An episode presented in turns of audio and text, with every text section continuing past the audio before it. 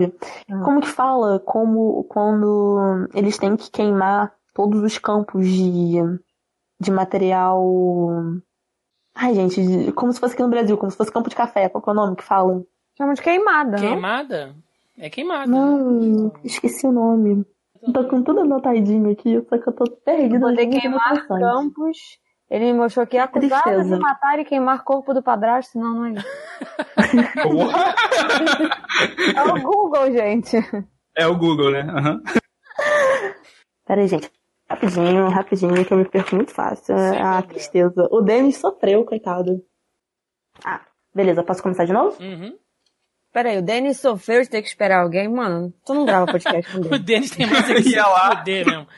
Que isso? Brincadeira. Depois eu mando pra ele e fica bolado. Vai lá, Bia, pode ir. Se quiser ir de onde Começa você de novo, parou. então.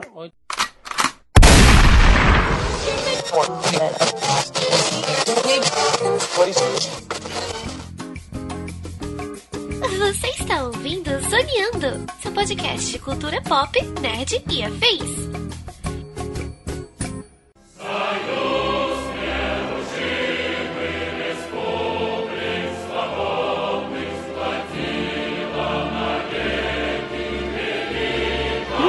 Começa mais um Zoneando Podcast, o seu podcast sobre cultura pop, nerd e afins, meus amigos. E aqui, hosteando este programa, aquele que lia o Manifesto Comunista ao mesmo tempo que lia os gibis da Turma da Mônica, estou eu, Thiago Almeida. Juntamente comigo ela, que já está pensando em usar um contador Geiger para medir a toxicidade da internet, senhora Melissa Andrade. Cara, vou te falar que eu tenho medo de poucas coisas, mas esses agentes invisíveis aí eu me cago. É, é- é isso aí, ET, né, meu?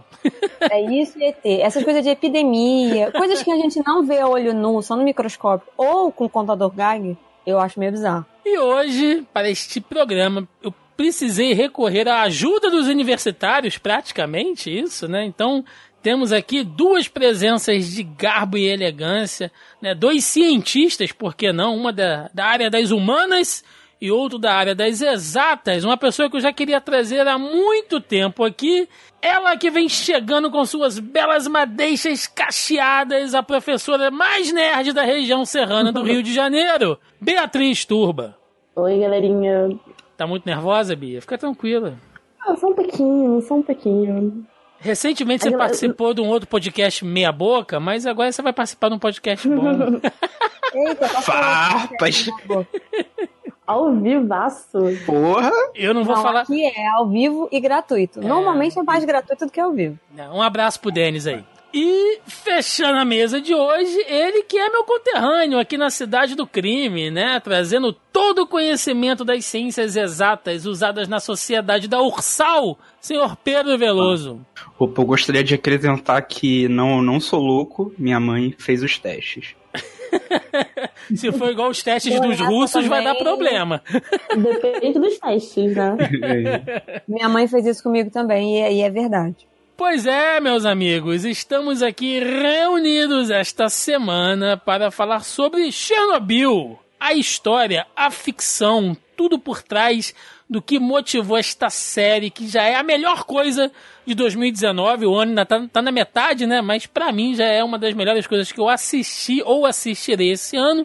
Então a gente vai falar um pouquinho sobre a série, mas também sobre todo o contexto histórico real que motivou essa história aí, que é uma das maiores catástrofes, para não dizer uma das maiores cagadas da humanidade até hoje. Vai ser muito chaves, né? Também. As duas coisas. Foi Exatamente. uma merda ou é uma merda? As duas coisas. Exatamente. Então, sem mais delongas, vamos ao cast.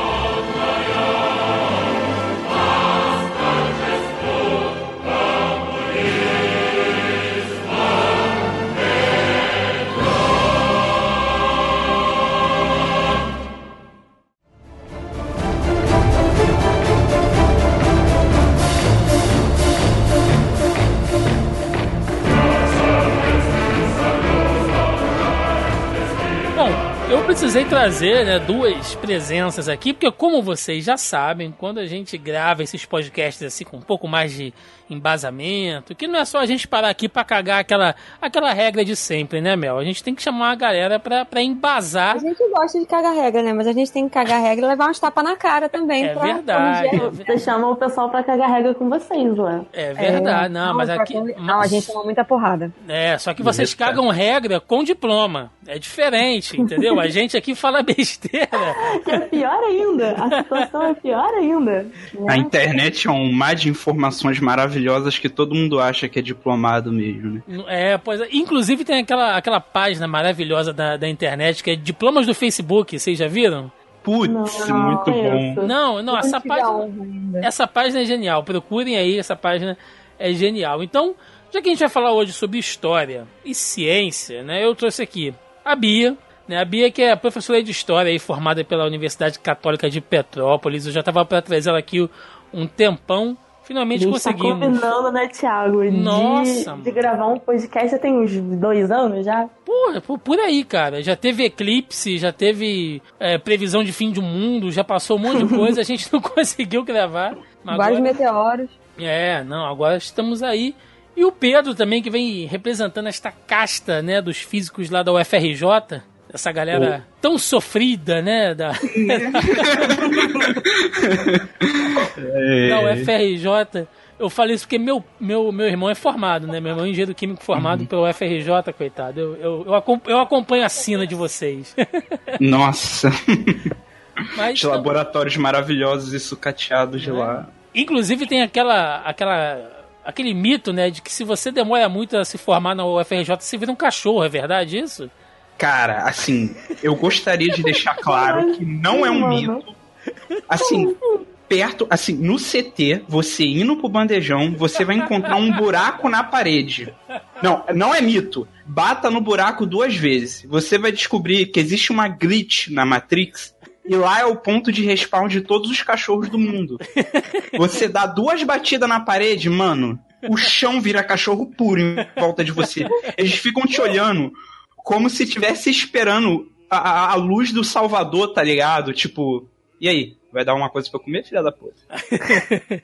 Aquilo ali são todos os veteranos que estão esperando se formar até hoje. Exatamente. Eles estão te julgando com o olhar. Vai se formar quando?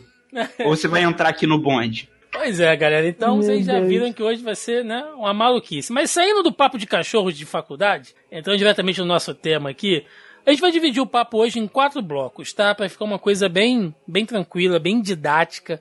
Claro que vocês sabem que nós aqui somos um podcast de cultura nerd, né? Cultura pop, enfim, mas sempre que aparece esse tipo de tema, e como é uma coisa que é muito importante da gente citar com uma certa precisão, até porque a série ela trabalha muito baseada em cima de fatos, né? Quando a gente for falar ex- exclusivamente da série da HBO, a gente vai voltar nisso, mas é um assunto que veio aí à tona.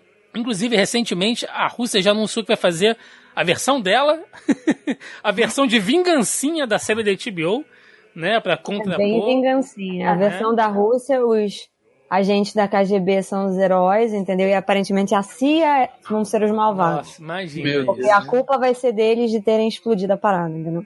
Pois é, então a gente vai dividir o programa de hoje em quatro blocos. Primeiramente, a gente vai falar sobre o contexto histórico, o que acontecia na Rússia ali, principalmente naqueles anos 80, talvez um pouco depois do, do grande auge dos maiores impactos da Guerra Fria, né, quase chegando no seu, no seu final ali na dissolução da União Soviética. Mas a gente vai falar um pouquinho sobre esse contexto que estava acontecendo. Depois a gente vai falar sobre o contexto científico né? Como é que funciona essa coisa de, de usina nuclear, né? energia nuclear? O que é bom, o que é ruim, né? o que pode acarretar isso? A gente vai falar um pouquinho sobre isso. Depois a gente vai falar sobre o fato histórico de Chernobyl mesmo, né? o que a gente sabe que aconteceu. é, até porque muitas informações foram liberadas só depois de muito tempo. Então, o que se sabe hoje, né, aí depois, mais de 30 anos depois do que aconteceu no acidente de Chernobyl, a gente vai falar sobre o fato real. E por fim, a gente termina falando sobre a série, naquele papo que vocês ouvintes já sabem muito bem aqui que a gente dá aquela criticazinha básica né, sobre elenco, produção, enfim. Vamos lá, contexto histórico. Bia, anos 80, metade das obras de ficção dos anos 80, inclusive o saudoso Rock 4, aquele, este clássico do cinema, tá? Se passa na Guerra Fria, né, cara? Metade dos filmes dos anos 80 era Guerra Fria. Mas a Guerra Fria já vem uhum. desde muito tempo, né? Ela não, ela não nasce ali nos anos 80. A, a Guerra Fria, ela meio que começa após do finalzinho, final da Segunda Guerra Mundial. Quando termina a Segunda Guerra Mundial, enfim, gente, o, a Guerra Fria, a gente pode mais ou menos dizer que ela se instaurou em 47, com o surgimento do, da doutrina Truman, que foi criado pelo atual presidente Harry Truman. E como a gente já conhece nas histórias tanto atuais sobre os Estados Unidos, principalmente atuais, e também do século XX, os Estados Unidos nunca estão tá satisfeitos com o que eles têm, né? Eles sempre querem alguma coisa de fora ou tentar ganhar alguma coisa em cima dos outros. E na década, na década não, no século XX não foi diferente. Com o final da Segunda Guerra Mundial, como eles saíram como os grandes vencedores, assim como a União Soviética saiu também como os grandes vencedores da Segunda Guerra. Isso que você falou sobre o século XX, Bia, isso é muito doido, porque é um século muito corrido, né? Se a gente for pensar assim, é, hoje a gente fala que ah, é, o século XXI é o século das coisas muito rápidas, né? Da, dessa galera do imediatismo e tal, mas mais uhum. da, da, da, questão comportamental. Se a gente for pensar do ponto de vista histórico, o século XX é, o que aconteceu, principalmente nesse período da Guerra Fria, porque nos anos 40. a, a, diferença entre a Primeira e a Segunda Guerra é muito pequena. Sim. Tem até uma, uma conversa entre os historiadores se não seria apenas uma guerra só. A gente, historicamente, fala que a Primeira e a Segunda Guerra Mundial. Mas, na real, é como se fosse uma guerra só. Sim. O, o tamanho de tempo e o envolvimento dos países é muito pequeno. São os mesmos países. É, e a própria Guerra Fria, ela tem ali um, um, micro-universo de guerras, né? A própria guerra lá da Coreia, que tem reflexos até hoje, você dividido Coreia do Norte, Coreia do Sul, né? Guerra do Vietnã, crise uhum, dos mísseis de Cuba, né? Se a gente for Sim, passando ah. década a década, essa divisão do mundo, ali o lado ocidental com oriental, União Soviética, OTAN, né? Toda aquela coisa uhum. ali. Se você olha o mapa histórico, tem muitos aqueles. Quando a gente pega aqueles mapas políticos que vêm uhum. marcados por cores, né? Você vê que metade do mundo é, é geralmente azul que eles usam e a outra metade é uhum. é vermelha. Vermelha. É muito doido e isso. É bizarro a gente falar sobre. É, é bizarro quando a gente pega para ver isso com os nossos olhos hoje em dia o quanto existe um, um, como se fosse uma, uma guerrinha política, econômica, ou, às vezes um pouco desnecessária, sabe? Só por demonstração de poder. Principalmente vindo da, dos Estados Unidos, porque a Guerra Fria começa com os Estados Unidos, não começa com a, com a União Soviética. Ele começa com os Estados Unidos querendo dominação dos países. O que acontece? Com o final da Segunda Guerra Mundial, tem uma divisão entre os países capitalistas e socialistas. Os países que foram meio que é, engolidos pela União Soviética durante o final da Segunda Guerra e os países que foram engolidos pelo, pelo, pelos Estados Unidos durante a, durante a primeira, durante a segunda. E é meio que os Estados Unidos lá, olha, não quero, não, não aceito que vocês invadam tal tal país e eu quero esses tal tal países para mim, sabe? É tão prepotente a, a briga desses dois países da União Soviética com, com os Estados Unidos que eles, eles próprios não têm uma guerra no solo deles, né, no território oficial deles. Eles usam o dinheiro deles, usam a, a fonte bélica uh, e o, a, toda a parte econômica para investir em guerras em outros países. Tudo por briga de poder, sabe? Se a gente for, for, pensar em ameaça realmente real, assim, bota aí pelo menos uns 20 anos de Guerra Fria, que também é porque, assim, a gente não vai entrar né, em muitos detalhes aqui, porque nós não somos um podcast histórico. A gente poderia fazer um milhão de programas sobre Guerra Fria aqui, porque cada períodozinho desse, né, ele, ele rende muito assunto. Mas tem meio uhum. que aquela divisão da que muitos historiadores falam da, da, da Segunda Guerra Fria né? Que é um outro momento que se passa ali e tal. Então, talvez, assim, a ameaça real, quando você vai enxergar, é só lá nos anos 60, com a coisa ali dos, da crise dos, dos mísseis em Cuba. Em Cuba, com certeza. Né? E isso e já eu, virou eu um tema de que... filme pra cacete também. Não, eu acho que principalmente com o plano Marshall também, sabe? Na, na Guerra Fria, eu acho que eu sempre vou dar ênfase na questão do interesse americano que a gente, principalmente no cinema, a gente vê muito a União, a União Soviética como os inimigos, como os malvados, Uhum. como ele sempre é, é o porque a visão que a gente tem, pelo menos, principalmente aqui no Brasil, é a visão capitalista americana. A versão estadunidense. hollywoodiana, né, da coisa. Exatamente. É, estereotipado exatamente. dos russos, que eles são sisudos, Eles são. eles falam grosso, que eles são estúpidos e por aí vai. Uhum. E com o plano Marshall, a gente vê muito isso, que o que os Estados Unidos fizeram em plena Guerra Fria. Primeiro que com a, a Europa estava devastada, né? Com a, com a Segunda Guerra Mundial. Né? Os Estados Unidos não sofreu, sofreu um pouquinho em Pearl Harbor, né? Mas em comparação com os países da Europa, o que, que era aquilo, né? E então, qual, qual foi a ideia, né? O, plano foi simplesmente eles é, investirem economicamente nos países destruídos pela Primeira Guerra, pela Primeira Guerra, pela Segunda Guerra. Na Itália, na França, na Alemanha, no Japão. O Japão ele até se torna um, ele até desbanca a Rússia já na década de 80, que a Rússia ela era o segundo segundo maior economia mundial década de 80, e é desbancada pelo Japão, de tão, de, da, da, grana investida pelos Estados Unidos no Japão pós-guerra. Japão Olha, que olha que vinha louco. também de uma recuperação econômica bizarra, né? Ali do... E, e- e é louco isso, você pensar, tipo assim, aquele país que tacou bombas no seu território, matou uma população enorme, agora vai investir economicamente aqui, tipo, ah, olha, nós somos bonzinhos, toma aqui esse dinheiro aí pra meio que me desculpar pelo que eu fiz, né? E, e é, é engraçado a gente pensar nisso, porque hoje, principalmente por essa discussão maluca, porque, cara, é impressionante. Eu olho a minha timeline da internet hoje, parece que eu tô vivendo na Guerra Fria dos anos 80 ainda, sabe? As pessoas falam de comunismo e capitalismo como se, sei lá, Karl Marx estivesse vivo ainda, sabe? é um troço muito maluco, Coitado assim né? É, é, um, é um troço muito, muito doido, essa polarização, essa coisa, essa guerra ideológica que a galera vive hoje. E quando eu paro pra poder pensar, eu falo, cara, como é que na escola a gente viu pouco isso, né? Mel, você lembra de ter es- estudado muito sobre Guerra Fria na época de, de, de colégio, assim? Rússia em, em, em geral. Cara, olha só, eu lembro muito essa questão em provas da sétima, sexta, sétima série, por aí. Em história, tinha alguma coisa em geografia também, porque tinha aquela coisa da divisão, né? Mas geografia sempre foi o meu Muro fraco. de Berlim, né? Isso, geografia eu sou péssima. Até hoje eu fico, eu não sei o que, que faz divisão com o que, eu só sei que. Daqui a pouco eu vou falar que o Rio de Janeiro é a capital do Brasil, entendeu? Porque, é, eu decoro umas coisas, mas outras. Geografia é um negócio que não entra na minha cabeça.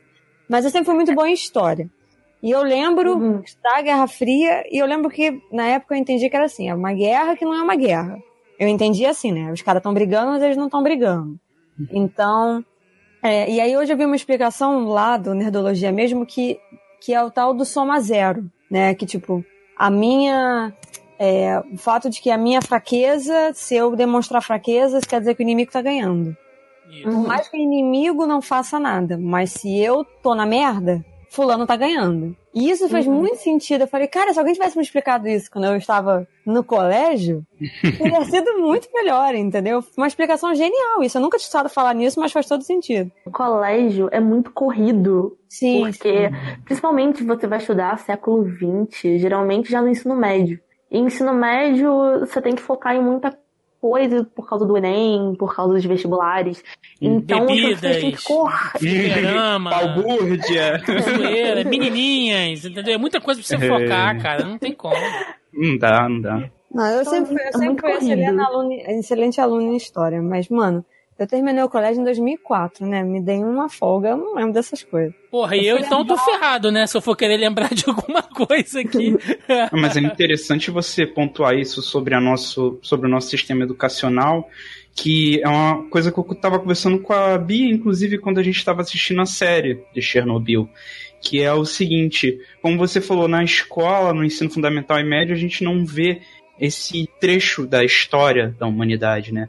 Mas eu falei pra ela, eu tomei um choque quando eu cheguei na faculdade e percebi que os melhores livros falando sobre química, é, física nuclear e também de física de mecânica clássica, na verdade são os livros da União Soviética, que a gente usa até hoje para estudar e até hoje, pasme você, eles não são traduzidos. É o aluno que tem que ir lá se virar para traduzir tentar entender o que está escrito. Um livro feito à mão durante a época da União Soviética que até hoje ele não falha em nos surpreender com o nível de matemática e o nível de conhecimento científico que se tinha baseado em uso atômico. Então, assim, é interessante citar isso, porque principalmente no ensino médio, quando você vai para a parte das exatas e estuda coisas como matemática, física, química, você só vê nome de grego, nome de inglês e nome de americano. Você não vê nome de nenhum russo, de nenhum soviético, coisa do gênero. Quando você chega na faculdade, você descobre que, mano, quem manja é eles. Que o, é, que, o, que o mundo é maior que o Ocidente, né? Que o mundo é maior que o Ocidente, exatamente. É são as pessoas que são apagadas, entre aspas, né? Sim. Não são completamente obliteradas, mas elas são apagadas da, da história, porque quem faz a história são as pessoas que. Quer dizer, essa minha colocação tá meio esquisita, mas vocês vão entender. Quem faz a história são as pessoas que têm interesse em que o nome delas seja evidenciado, ou que o nome dos seus seja evidenciado. Então, tipo assim, são elas que constroem a história. Então, é do ponto de vista delas. Sim. E, e em momento uhum. nenhum é, fica essa coisa. A gente, a gente falou do estereótipo do, do russo, né? É, uhum. e, e, até isso acho que quebrou um pouco, bastante, com o lance da Copa, que começou a televisionar uma série de, de coisas do tipo, olha só, não é bem assim. Obviamente que tem os seus defeitos, né? Não estamos falando que o povo russo é um povo perfeito, porque nós também não somos. Não, não é claramente. isso. Mas essa coisa do estereótipo, né? Que, que, é, que perpetua ao longo dos anos é mentira. Eles são inteligentes. Tanto é que, a, na época a... da corrida espacial, eles mandaram o cara primeiro. Exatamente. Uhum. Entendeu? O Yuri, o Yuri Gagarin foi lá primeiro. Eles são inteligentes. O que eles não tinham eram os recursos. Eles não tinham dinheiro. E é bizarro isso, eu estava até contando pro Pedro há pouco tempo, a questão do crescimento russo. Porque até o, gente, o começo do século XX, a Rússia era totalmente ruralista. A Rússia não tinha indústria. Comparado com os outros países da Europa, a Rússia, gente, o, o exército russo lutava com, com ancinho. Não tinha arma, sabe? Por isso que a, a gente até comenta que a Revolução Russa ela é completamente diferente de todas as revoluções na Europa, porque primeiro que foi uma revolução totalmente do povo, comparando com as outras da Europa, que eram totalmente burguesas, a Revolução Francesa, que eram, foram, é uma revolução burguesa, no caso, e a Revolução Russa foi totalmente o, o povo. E o, o boom do crescimento que a, que a União Soviética teve depois da Revolução para um país que, é, que não tinha indústria no mesmo século se torna a segunda maior potência mundial econômica, tanto a, a parte, fora a parte da, das armas, da forma da bélica, né? Questão Sim. bélica, é, da corrida espacial. Isso é, isso é, muito bizarro, sabe? Pensar isso. Como o, esse país teve um boom de crescimento tão rápido em um século. É, Na verdade, até metade de um século. Sim, quando a gente pensa na questão da União Soviética, né? E, porra, você bota ali pelo menos 15 repúblicas juntas, né? Uhum. Dentro daquele grande espaço ali, já contando lá com o Tratado de Varsóvia, e junta mais uma galera, e você vai fortificando.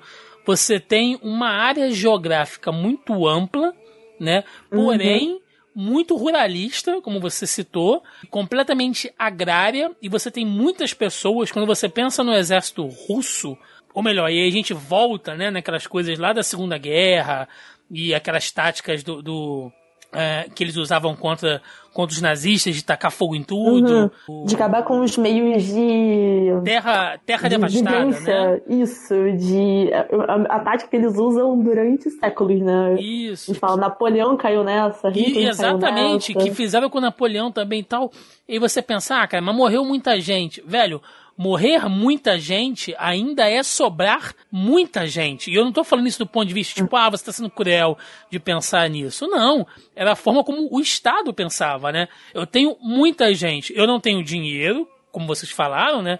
Eu não, eu não tenho grana, eu não tenho, teoricamente, ainda um investimento tecnológico aqui para poder usar, mas eu tenho mão de obra a rodo, meu irmão. Eu tenho espaço e eu tenho meios de produção para colocar essa galera para trabalhar demais aqui. E aí entra essa, toda essa questão também da corrida espacial, da corrida armamentista, que vai conversar uhum. muito com a questão de Chernobyl, que a gente vai falar bem mais lá na frente, né, que faz gancho com isso que o Pedro citou, de como muitos livros de física, enfim, trabalham sobre isso, porque se existe um bem, e eu estou colocando bem entre aspas aqui, que uma guerra traz, que uma revolução traz, é porque quando você corre, quando você trabalha sob pressão para desenvolver maiores tecnologias bélicas, teoricamente você desenvolve tecnologia em geral. Né? E a corrida espacial, uhum. a corrida armamentista proporcionou a gente é, diversas outras vantagens tecnológicas que não só aquelas usadas em guerra, né? Desde satélites a, até antenas, a própria o engenharia celular. mecânica, o celular. Que é russo, né? A criação russa, se não me engano. Sim. Exatamente o mundo se tornou um lugar maior tanto no ponto de vista macro quanto no micro, graças ao a corrida espacial. A gente viu que não somente o céu não é mais o limite, como o que a gente vê e a gente toca não é exatamente o que está à nossa frente. É quase meio louco e filosófico falar isso, mas passou a existir mais mundos dentro do nosso mundo só por causa do desenvolvimento tecnológico da corrida espacial. Viva a globalização. Exato. Exatamente. Então, assim, Bia, me ajuda aqui, só pra gente fechar essa parte de contexto histórico. A gente comentou aqui em off, inclusive, a questão do Partido Comunista, que era quem liderava a União Soviética, né, que uhum. é uma coisa muito complexa, muito ampla, se a gente for entrar aqui para explicar sobre isso, mas resumindo a grosso modo, né, a União Soviética não tinha um presidente, certo? Ela era liderada ali pelo, pelo partido, ou melhor, pelo comitê central do partido, que, por sua vez, era encabeçado pelo secretário-geral, que, desde Stalin, ele estabeleceu que é como se a palavra dele fosse meio que a palavra de lei, né? Teoricamente você tem aquela coisa dos soviéticos supremos e, uhum. e do do Congresso Soviético, enfim, mas basicamente o secretário-geral era o líder da União Soviética e no momento que acontece a coisa em Chernobyl, ali anos 80, 86, era Gorbachev que estava ali, ou Gorbachev, Gorbachev, que estava naquele momento, que que muita gente encarava como um cara até meio progressista, né? Sim, tem modo. muitos, muitas pessoas, é, muitos estudiosos, até de esquerda, se eu não me engano, dizem até que foi o, o, o, um dos principais motivos da União Soviética ter caído foi por causa dele. Que ele que, que acabou com. não soube, não soube governar, não soube administrar bem a União Soviética, porque o, eu posso dizer que o primeiro, o primeiro ponto de queda da União Soviética começa com a, a gastação exagerada de dinheiro em guerras. Porque guerras são guerras, são caras, né? Guerras demandam dinheiro.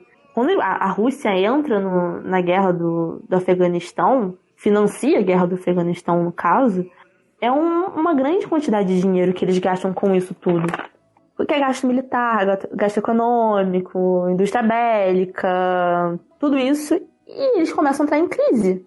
Porque quanto mais demora uma guerra, mais gastos você tem.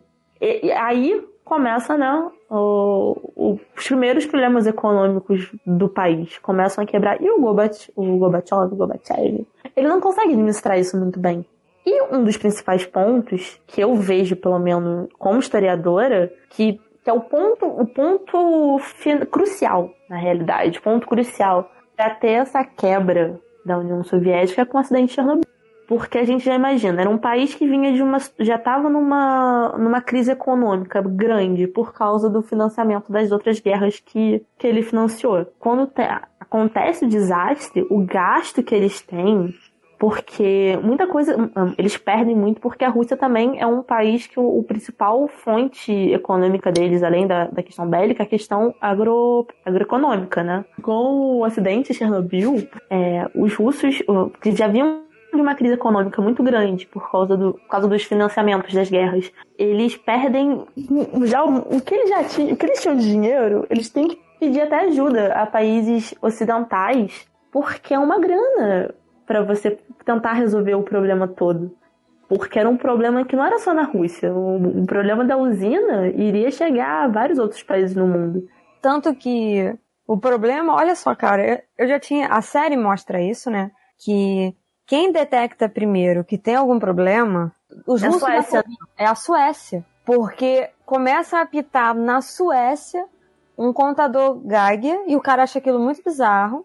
E aí ele vai fazer a medição, ele conversa com outros colegas ali.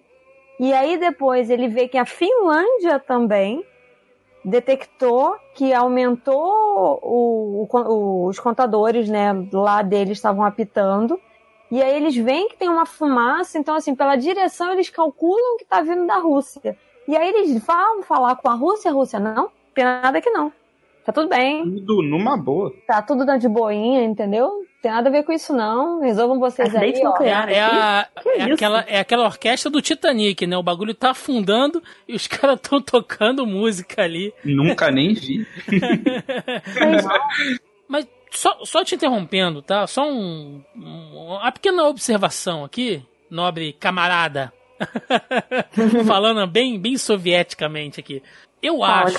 É, eu acho, tá? A gente tá, tá tentando con- contextualizar a parte histórica aqui.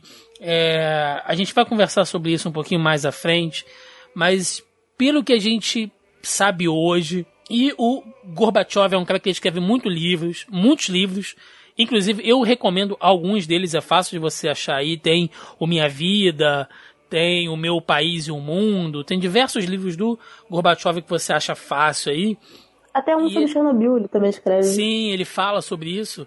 É que você vê que ele é um cara diferenciado no ponto de vista de que, ah, mas a União Soviética acabou um pouco porque ele não soube manejar ali as coisas. Eu acho que, na verdade, a União Soviética acumulando todos aqueles problemas que ela veio acumulando de dívidas, questão da pressão da corrida armamentista e depois toda essa confusão de Chernobyl que custou uma grana para Uhum. eles fenomenal. Eu acho que o, o- que na realidade não é que ele não soube.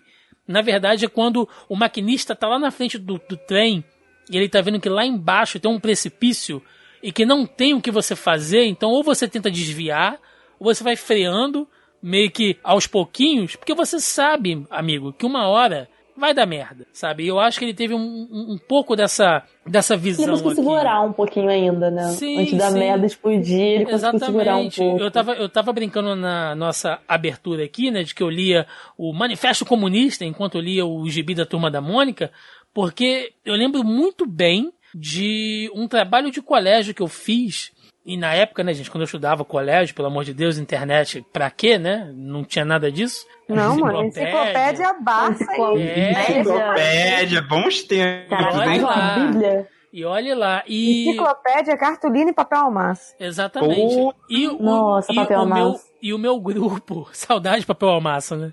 Saudade, papel massa. E o meu grupo ficou com o, o regime. Cara, eu lembro até hoje. O tema do nosso grupo foi o regime comunista de Mao Tse Tung. Então, a gente teve que estudar a política comunista chinesa, só que a gente estava pegando material da Guerra Fria. E aí, quando eu fui olhar, o sistema político comunista na União Soviética é totalmente diferente Aham. do sistema comunista na China, sabe? E aí é um negócio muito doido, assim. Hoje a gente tem toda essa percepção, mas eu acho que na época o Gorbachev já é, é, é, tinha essa visão de, de que as coisas não estavam indo muito bem. Entretanto, né, a gente sabe que o partido como um todo ele omitiu muitos fatos, né? E a forma Uhum. como era gerenciado tudo isso, porque a hierarquia era muito forte. A partir de, de Stalin, como a gente citou aqui, você tem na figura do secretário-geral e do comitê interno central ali do partido, é meio que aquela coisa, a palavra é a lei, né? E, E você aquele não contesta. e você não contesta e tem tudo aquele Ai fantasma, é, e tem tudo aquele fantasma da, ali da KGB que tá vigiando tudo, ou seja, boa parte de você entender o contexto histórico aqui é que para os soviéticos não existia problema em lugar nenhum, né? Era uma coisa assim meio Uhum. que um Não é que não tinha problema. Tem problema, mas não vamos falar sobre ele. Não, mas eu acho que eles. Mel, mas eu acho que eles. é, é, incutiram tanto isso que a um certo ponto que você olhava e falava assim: não, isso aqui não tá quebrado. Simplesmente é rústico. Entendeu? Porque o nosso então, povo é um povo rústico. Sim, sabe? mas é aquela coisa, a gente não fala sobre isso. Então, assim, não, o negócio tá quebrado. Aí deveria ser piada, entendeu? Que ela fala assim, "Shh, mas não funciona. Não, tá tudo bem. Entendeu? Uma boa. Tá tudo funcionando. Sabe? Não, você tá louco? Tá funcionando, dá umas tampinhas, dá umas porradinhas do lado que volta, entendeu? Mas esse aí é um resumo de como a humanidade funciona, né? Dá uns tapinha que vai. No caso deles, ainda era só colocar um pouquinho de vodka que tá tudo bem, vai tudo tranquilo. Nada que Tá tudo boa, nada com uma vodka não resolve. vodka.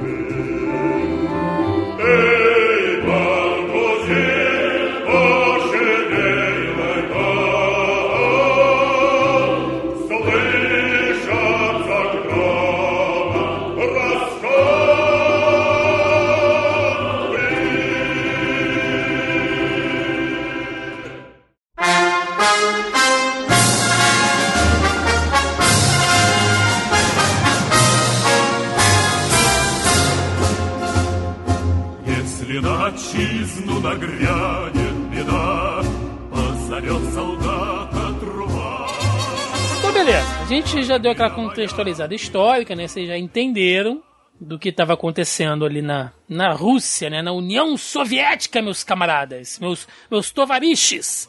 Né, o que estava acontecendo ali naquela época. Claro, a gente não, não entrou muito a fundo, porque é um tema muito extenso, mas é só para vocês entenderem o cenário político histórico na época, principalmente nos anos 80 ali, porque muita coisa já tinha acontecido. Pedro, energia nuclear, cara. A gente tá Opa. usando ali, estamos falando de uma usina nuclear. Explica pra gente, o que faz uma usina nuclear? Por que usar energia nuclear? Então, cara, uma usina nuclear, ela funciona da seguinte forma. Ela trabalha com um processo chamado ficção ou fissão nuclear, do qual ele pega um núcleo de átomo estável e bombardeia ele com nêutrons e divide a massa desse átomo em duas. Falando de uma forma mais simples para entender, Por imagine favor, por tem- favor, aqui a gente é de humanos. Eu faço, eu faço miçanga pra poder viver, meu amigo. Me, me ajuda aí. Não se preocupe com isso. Pessoal, assim, eu sou do ponto de vista, assim como Einstein falou, que se você não consegue explicar as coisas de uma forma com que uma criança de 8 anos entenda, é sinal de que você não entendeu. Mas é a minha Então- mentalidade, de uma criança de 8 anos. Então me Exato.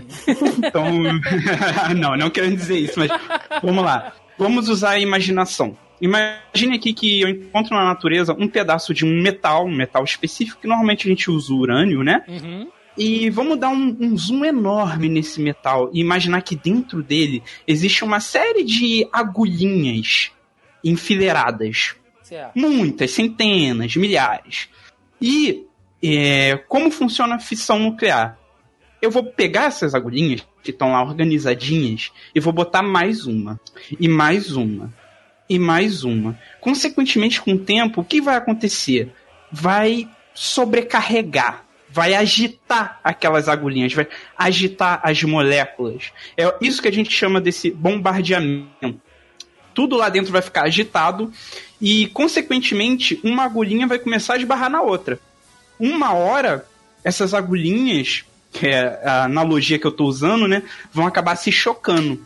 Esse choque libera energia. É tipo uma Energia- rave, é tipo uma rave de É átomos ali tipo uma rave. Imagina que você tá numa rave, uma hora tu tá sacudindo, esbarra em alguém, e o fato de você esbarrar nessa pessoa libera energia. Essa energia é liberada de forma através da temperatura. A temperatura aumenta, né? É energia térmica. Então, uma usina nuclear. Pelo menos assim, a mostrada na série, né? Porque hoje em dia a gente já tem outros tipos de usina nuclear, mas a daquela época ela funcionava da seguinte forma: eu pegava, eu fazia essa fissão nuclear no urânio. Esse, essa fissão nuclear liber, liberava energia através da temperatura. Essa temperatura aumentava de uma forma absurda. A água em volta do gerador evaporava. O vapor mexia com as, as rondanas e os sistemas de engrenagem de lá, que por sua vez, através da energia cinética, gerava energia. É bem simples. As usinas nucleares daquela época é, a grosso modo falando, uma usina de carvão. Sabe aquela usina de carvão que tu bota lá o Sim, carvão, sim, aí sai a sim. fumacinha.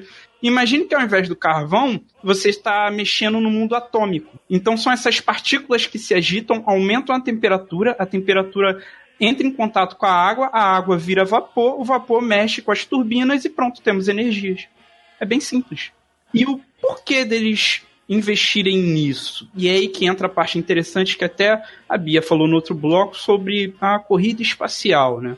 A gente sabe que não só Rússia, Estados Unidos, mas como o mundo todo estava numa fase econômica meio louca, né? Então, o objetivo da ciência pós-guerra era tentar arranjar um jeito de melhorar a vida das pessoas, porque para fazer merda a gente já tinha feito, né?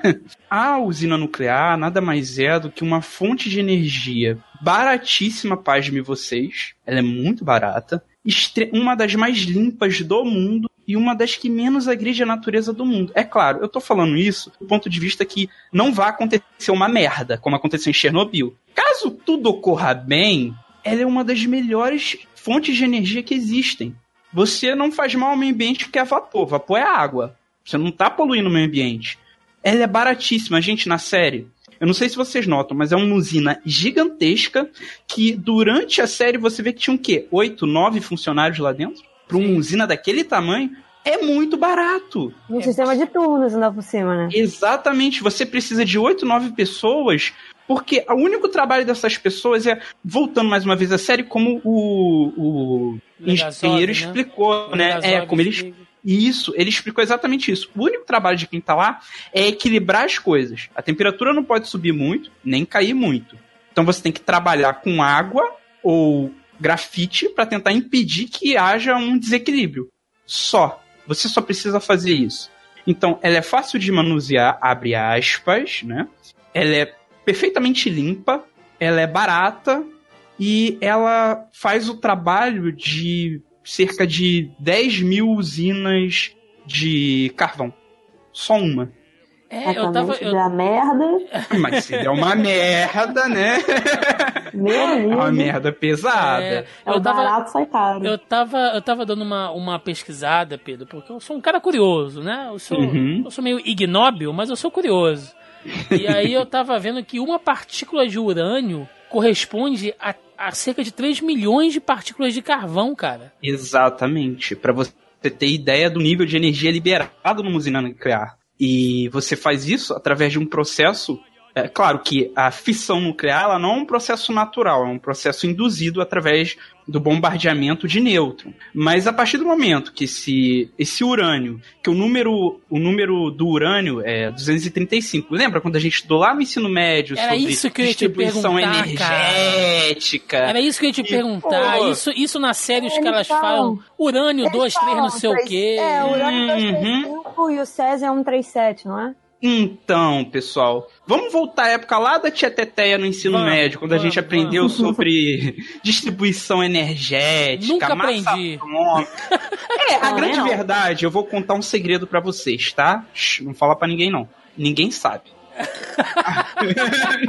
Eles chutam, né? Não, não é, não é que a gente chuta, não, mentira, a gente não chuta. Mas assim, é, fazendo assim até uma crítica ao nosso sistema de educação, Hum, aliás, ao redor do mundo, né? Você não aprende química, você decora. sim. Essa é a grande verdade. Então, esses númerozinhos nada mais é do que a representação atômica do urânio. O urânio na natureza, normalmente, é encontrado 235, mas basicamente é o número atômico do urânio que é encontrado na natureza é o 235. Quando você é, bombardeia ele de, de nêutrons e chega até o número estável de 238, lembra que eu fiz uma analogia a agulhinhas e a reis? Sim. ele começa a se agitar. Então, como ele é um metal, ele tem aquilo que a gente chama de campo magnético, como todo metal, todo ferro normalmente tem. Sim. Essa agitação atômica dentro dele vai fazendo com que aconteça uma, uma quebra nos núcleos. E como eu disse, essa, essa quebra gera energia em forma de temperatura. Então, nada mais é o seguinte: você pegar um elemento da natureza, alterar algumas propriedades dele para que ele entre em um estado de agitação molecular que a gente chama de é, apelida, né, carinhosamente de radiação, né? Essa fissão nuclear que gera essa radiação, em resumo, nada mais é isso do que você pegar esse elemento, né, que para estar tá em equilíbrio, é, ele tem que estar tá no seu estado mais natural e tirar ele desse equilíbrio para agitar ele e sabendo que essa agitação vai aumentar a temperatura à sua volta. O, o problema minério, de... Pedro, ah, não, desculpa só te cortar, mas ah, não, sem problema. O, o próprio minério de urânio, ele é uhum. radioativo? Por não. exemplo, o cara tá lá numa, numa, numa, mina, ele acha um minério de urânio. Ele pode pegar o minério com a mão, assim? Pode. Tá? Olha, a gente usa urânio até pra tinta de cabelo. Ô, louco! A gente usa até pra tinta de cabelo. Olha aí, Bia, você que pinta esses seus cachos aí, ó. Mas vermelho, normalmente é a coloração amarela, tá? Normalmente. Quando ele me contou isso, eu fiquei tipo assim. Sim. Olha, assim. É igual aquela propaganda da Rede Globo, agro é negócio, agro é pop. Toda vez que eu vejo um troço, eu falo. É... Agro é tóxico, né? Uma outra parada que eu tava até conversando com a Bia, muita gente fica assim de boca aberta com essa informação, mas o Brasil é uma das, uma das maiores reservas de urânio do mundo, se não a maior. Acho que ela é a maior, a segunda maior do mundo de urânio. Toda a costa brasileira é extremamente rica em urânio. A gente tem urânio para dar e vender, a gente tem muito urânio.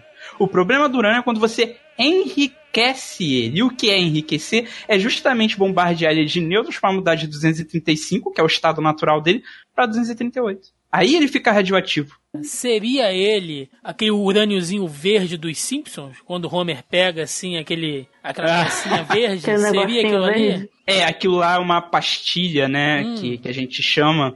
Então, aquilo é os detritos de um urânio enriquecido. Por que detritos? Mais uma vez, vamos voltar lá para Tia Teteia, quando a gente vamos, estuda sobre vamos. metais alcalinos e terrosos e pilhas. Meu Deus. E vocês lembram que existia. Me dá até um arrepio coisa... aqui, cara, essa fala. lembram que existe uma coisa chamada corpo de fundo? Que é basicamente o que restava de uma mistura, aquele pozinho do Nescau que desce e fica lá embaixo certo, acumulado. Certo, certo. Essa pastilha, lembra que eu falei que quando você agita é, quando você faz o processo de fricção e o, o, núcleo vai ser separado, gerando um outro núcleo menor, mais agitado, que acaba aumentando a temperatura e gerando energia, o que eu estou fazendo? Eu estou indiretamente aumentando a massa daquele subproduto, né? Daquele certo. metal, no caso. Essa massa, esse corpo de fundo, é essa pastilha do Homer Simpson. Que é o que tem que ser jogado, descartado assim, imediatamente. Isso, isso é o lixo tóxico que a gente chama de lixo. Isso é o lixo tóxico. Ah. Que tem até na série quando eles vão usar os rovers lunares para jogar os negócios em cima da, da, da usina, né? para jogar uhum. os em cima da usina. Por quê? Porque se você não fechasse aquilo, aquilo escapasse para o ar e os caramba quatro, esses pequenos detritos é uma parte que eu até comentei com a Bia. Vocês reparam uma coisa na série? Assim que dá aquele incêndio, que as pessoas ficam olhando assim na ponte, fica com um bebezinho no colo, igual uns babacas, lá, tá pegando fogo, que começa a cair uns pozinhos. Sim. Esses pozinhos, e é uma coisa que a gente vê assim em vários filmes e até mesmo jogos sobre acidentes nucleares, etc. Muita gente pensa o quê? É fuligem, é, é coisa de fumaça do fogo mesmo, né? É, ficou uma cena poética, assim, na, Grande na série, né? parte né? não. E aí é que mora o segredo da coisa. O que eu acabei, acabei de falar, corpo de fundo. Aquilo tudo eram pedacinhos de corpos de fundo de lixo radioativo caindo nas pessoas. Meu Deus. É por isso que eles chamam aquela ponte de ponte da morte. Porque todo mundo ficou respirando aquela porra daquele É basicamente corpo, poeira de lixo tóxico que os caras Exatamente. Existe Meu um Deus. termo que a gente aprendeu esse termo graças ao acidente de Chernobyl, que a gente chama de inverno nuclear. Hum. O que é o inverno nuclear? É o abre aspas. O que teria acontecido se a gente não tivesse resolvido rápido Chernobyl? Fecha aspas. Inverno nuclear é o seguinte: Imagine, como eu falei, que todo esse corpo de fundo está subindo em forma de fuligem. E subindo, e subindo, e subindo. Essa fuligem, diferente de um elemento natural, porque ela não é natural, ela é induzida, ela fica na nossa. É, ela fica nas nuvens, né, na, na e não deixaria, em teoria, né, o Sol passar. Se o Sol não passa, a temperatura cai. Certo. Se a temperatura cai, a agitação molecular diminui. Se a agitação molecular diminui, as moléculas começam a cair. Quando elas começam a decair, esse decaimento energético, é tudo radiação pura caindo na tua cara. Não é fuligem, é radiação pura na tua cara. E o sol, para piorar, não tá entrando. E a temperatura tá descendo cada vez mais. Então você entra num inverno induzido. Só que em vez de cair neve do céu, cai corpo de fundo radioativo. Esse é o inverno nuclear. Você não tem sol durante talvez, vamos lá, a meia vida do urânio, durante talvez 100 anos sem sol. Talvez 100 anos sem sol, vamos Cara, botar eu não aí. gosto muito de sol, não, mas eu acho que é um tempo muito grande pra ficar assim. Pra ficar sem sol. Em resumo, tem até um jogo que retrata essa cena, né? Que é o metrô, alguma coisa. Sim, sim. Metrô E- 2033, se eu não me engano. Exatamente, que é o mundo caso não tivesse resolvido Chernobyl, porque se não resolvesse Chernobyl, é como o cara mesmo falou na série. Existem usinas aqui perto que operam com essa mesma, com esse mesmo maquinário. Essas outras usinas vão explodir, essas outras usinas vão dar merda e a Europa inteira vai ser tomada por esse inferno radioativo, né? Então o que aconteceria, né? A vida na superfície seria impossível, não tem sol para começo de conversa praticamente, né? E aonde tem calor, tem radiação, então você vai morrer, né? Certo. Você teria que viver no subsolo, enfim, é toda uma teoria ao redor do o que teria acontecido se não tivesse resolvido o acidente, para você ter ideia de como foi sério esse problema de Chernobyl. O mundo não seria mais o mesmo, o mundo não é mais o mesmo graças a Chernobyl. Entendi. E voltando, Sim. tu- tudo isso é graças, assim. hum, hum, é uma, um termo que a gente, hoje em dia. E essa série Chernobyl, ela veio muito a calhar no, no mundo da física, atualmente. Que a gente fala o seguinte: as coisas grandes não necessariamente funcionam com as mesmas leis das coisas muito pequenas. Por exemplo, é, uma coisa sobre a física interessante. A gente tá aqui numa conversa, vamos supor que a gente tá num bar e eu te dou um tapinha nas costas. Sim. Você sabe que as leis atuantes de força, toda ação tem uma reação, blá blá blá blá blá blá. Essas coisas a gente ignora. Para a mecânica clássica, ou seja, para o que a gente vê no mundo, para as coisas grandes, eu tô te tocando. Eu te dei um tapinha, eu te toquei. Só que foi descoberto, bastante tempo atrás, que se eu der um zoom, e der um zoom, e der um zoom, e der um zoom, eu não tô te tocando. Nada no universo jamais se tocou. Então, peraí, todo aquele papo de atrito, e todo aquele papo de transferência de temperatura, e todo, tudo isso são campos eletromagnéticos em atuação no corpo. Imagine que se eu der um puta zoom na sua pele e na minha, nós somos duas Jean Greys. A gente trabalha a partir do ponto de vista que a gente tem uma, uma telecinese. A gente não se toca verdadeiramente. São nossos campos repelindo um ao outro. Então, então, então, peraí, peraí, peraí.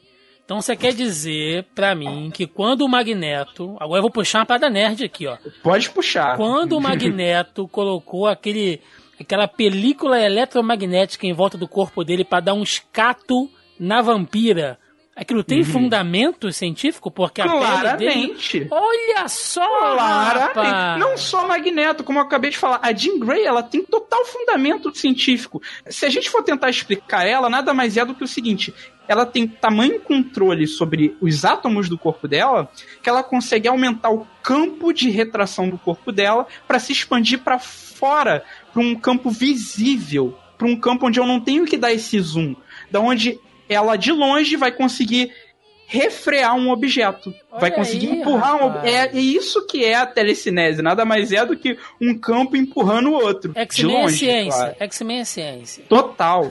Se a gente falar, por exemplo, puxar outros assuntos de HQ, vamos falar sobre Hulk.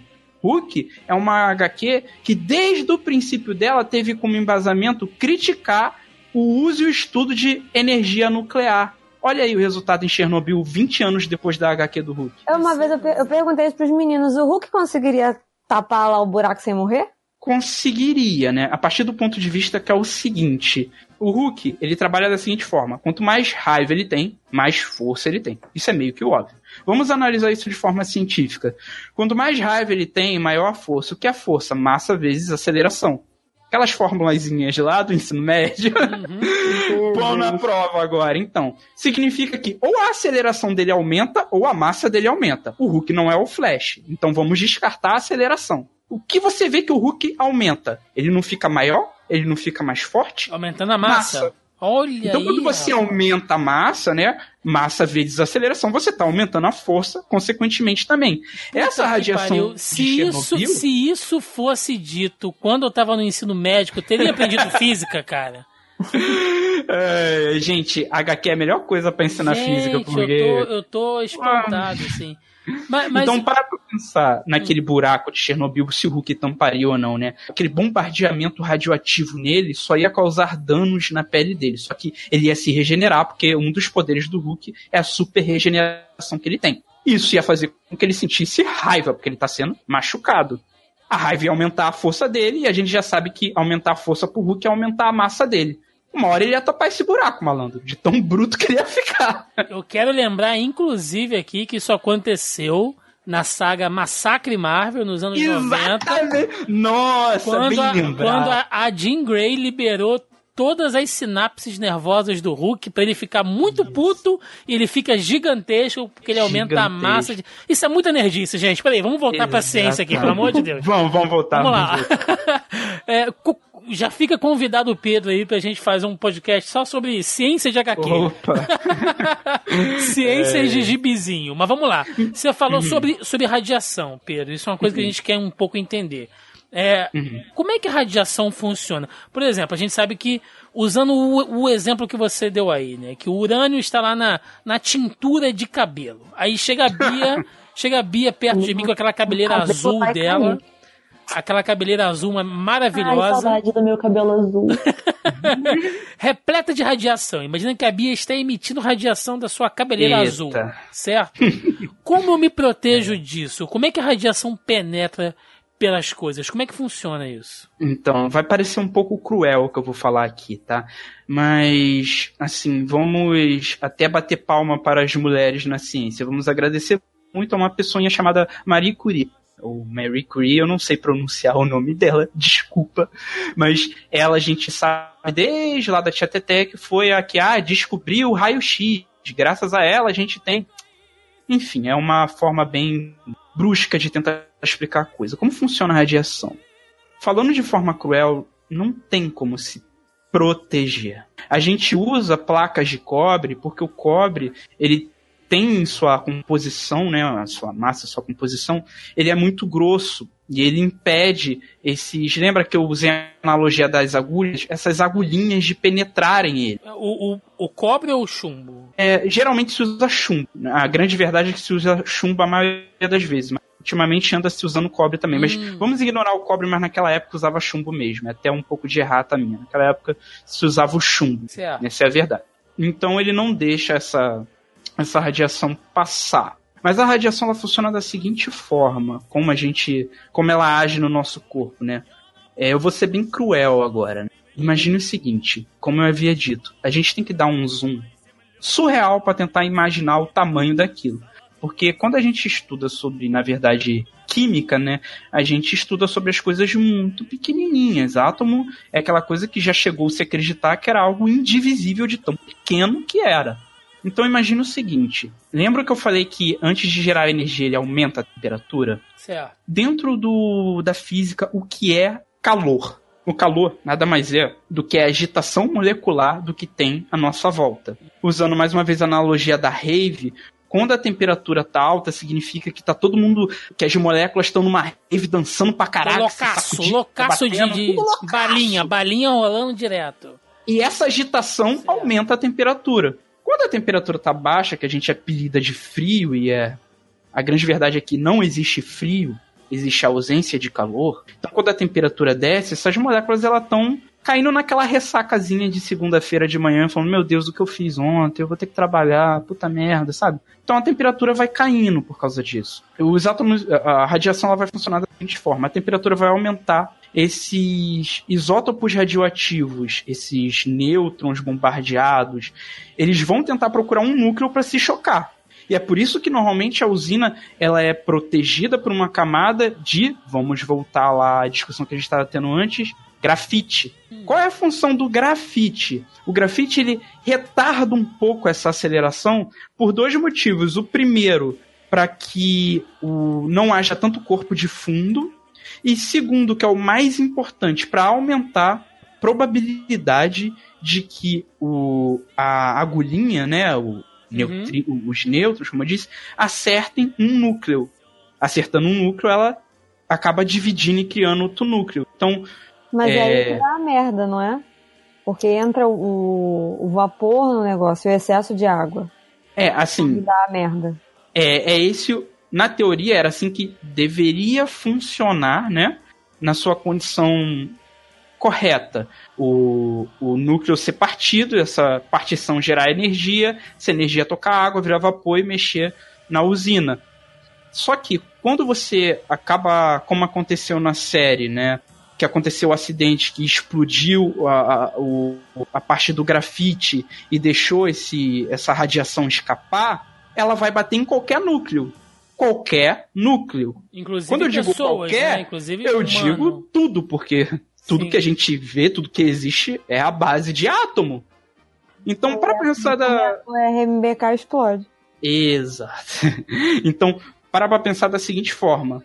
Imagine que tem trilhões e trilhões e trilhões de micronano átomo agulhinhas sendo metralhadas na sua cara. Elas são invisíveis. Como você vai se proteger? Não tem É. como. É, é engraçado a gente pensar nisso, porque puxando a série como gancho, a gente vê que a radiação ela tem efeitos diferentes em diversos corpos, né? Eu estou usando corpos Sim. como analogia para qualquer coisa. Quando você Uhum. coloca lá uma máquina, ela vai queimar os circuitos. Né? Com- Sim. Como você falou, essas micro nano agulhinhas vão lá no circuito e queimam tudo. No caso do Sim. ser humano, ela bate direto no DNA, cara. É uma coisa Sim. muito louca, porque a radiação, ela, ela dependendo da intensidade, ela gera diversos é, efeitos, né? Mas Câncer é o mais conhecido, o né? câncer é o mais conhecido. Mas naquele nível ela estava tão alta, tão alta, que ela fez uma alteração, uma deterioração no DNA humano. No DNA humano. Você Não, vê. repassando, né, de- gerações, assim. Isso é muito bizarro. E aí é uma coisa que foi o que eu falei no início, que é o lance do invisível. Porque Uhum. assim, beleza, a hora que explodiu o, o reator, tinha lá. A gente pode chamar de pedra aquilo? De grafite? Pode, pode. Vamos, pode chamar de pedra de grafite, sem problema. que eram as pedras de grafite. Você tá vendo o negócio, né? Beleza. Mas a energia que produz e a radiação que aquilo emite, você não vê. Você não vê. Aquilo te mata sem você ver. Exatamente, foi isso que eu falei que eu tenho medo. É igual o negócio da epidemia, entendeu? Que é o negócio que fica no ar, esses vírus loucos, essas coisas. São coisas que eu morro de medo, entendeu? Porque são coisas que a gente não tá vendo. Beleza, eu tô vendo aquele grafitão lá, entendeu? Que em off, em off que eu perguntei pro Pedro e ele falou que é o mesmo. É porque assim, eu trabalho com desenho, essas coisas, né? Já fiz muito desenho e tal. E na mesma hora veio na minha cabeça, eu falei grafite. Como eles estavam fazendo a pronúncia, eu falei, será que o grafite é o grafite? Sim, porque o próprio grafite que você usa no lápis, se você botar ele dentro de um sistema de tensão, ou seja, pegar, ah, fazer um, botar, ligar ele a uma bateria, você vai ver que ele vai acender.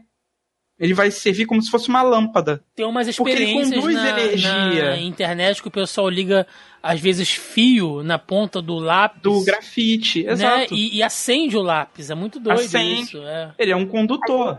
A gente chama popularmente de mina também, né? Que eu acho até engraçado. Chamar, entendeu? De- enfim. E aí, cara, é bizarro. Cara, o que, que é isso aqui, entendeu? Aí Ele meteu a mão, mas ele foi com a mão cheia na parada, né? É, e, e essa parada, essa parte que você citou é muito interessante, porque nesse momento que ele tocou, eu, eu lembro que eu tava assistindo com a Bia, eu falei, deu Oi. merda. Aí eu expliquei pra Bia o que aconteceu. Ele tocou naquilo. Lembra que eu falei sobre o. Uma o coisa, só, só um comentário, uma coisa Aham. divertida, galera. Se vocês puderem assistir Cher- Chernobyl, assistam com um amigo que seja físico ou com uma pessoa, um amigo também que seja um historiador, que é outra, outra visão Sim, que você tem da série. Eu e o Pedro, a gente pegou pra assistir juntos vídeos. Não, deve ser insuportável assistir com vocês, assim. Deve ser, insupo- deve ser pausando a cada cinco minutos pra explicar a teoria das agulhinhas. Eu É. faço essas coisas com meu pai, porque meu pai é engenheiro. Então aquele filme do The Rock. Ah. Todos os filmes do Rock. Tem, o- tem o tal do, do Skyscraper, né? Ai, Jesus. Ah. E tem os outros do terremoto. E aí eu fico assim, meu pai é engenheiro, eu fico, pai, mas isso acontece? Aí meu pai, olha, depende. Se for feito de X, X, não sei o que, aí ele explica, né? Da, da fundação e tal, não sei o que, é possível e tal. Mas aí, né, isso mesmo que eu sou, eu sou curiosa, foi o que o Thiago falou, né? A gente, a gente brinca aqui que a gente fala que a gente é verme, né, no podcast. Porque a gente consome umas coisas, a gente vai a fundo atrás daquilo tentar descobrir, por pura curiosidade. E toda vez que eu vejo essas coisas, uma vez eu perguntei pro Joaquim se era possível quebrar um pescoço igual quebra com a mão. Porque o Joaquim é da parte de. Biológico. Medicina. Isso, biológica, obrigado, né? Porque ele estuda coisa de fisioterapia, não sei o que. Então eu perguntei, é possível, né? Quando esses malucos estão lutando, se o cara pega esse movimento do pescoço e tal. Porque eu sou curiosa a esse ponto, igual o Thiago falou aí. Não que você queira pai- quebrar o pescoço de ninguém, né? Não, não, não. é Não, Só eu fico imaginando o tamanho curiosidade. força e o, o- sabe, e, e habilidade, técnica, porque não é possível, gente. Não, o, osso, o osso humano é uma parada bizarra. Então, assim, Uhum. é igual isso. E aí a outra pergunta, quando o cara foi lá botar a mão, ele não. não você não a parada não sente, tipo, não tá quente, Aí é que tá. alguma coisa, não tinha que, sei lá, sabe, ficar brilhando, não sei. em série, em filme, né? Normalmente a gente, ah, brilha. Não. A grande verdade é que, como eu disse, é invisível. O que aconteceu com ele quando ele pegou esse grafite?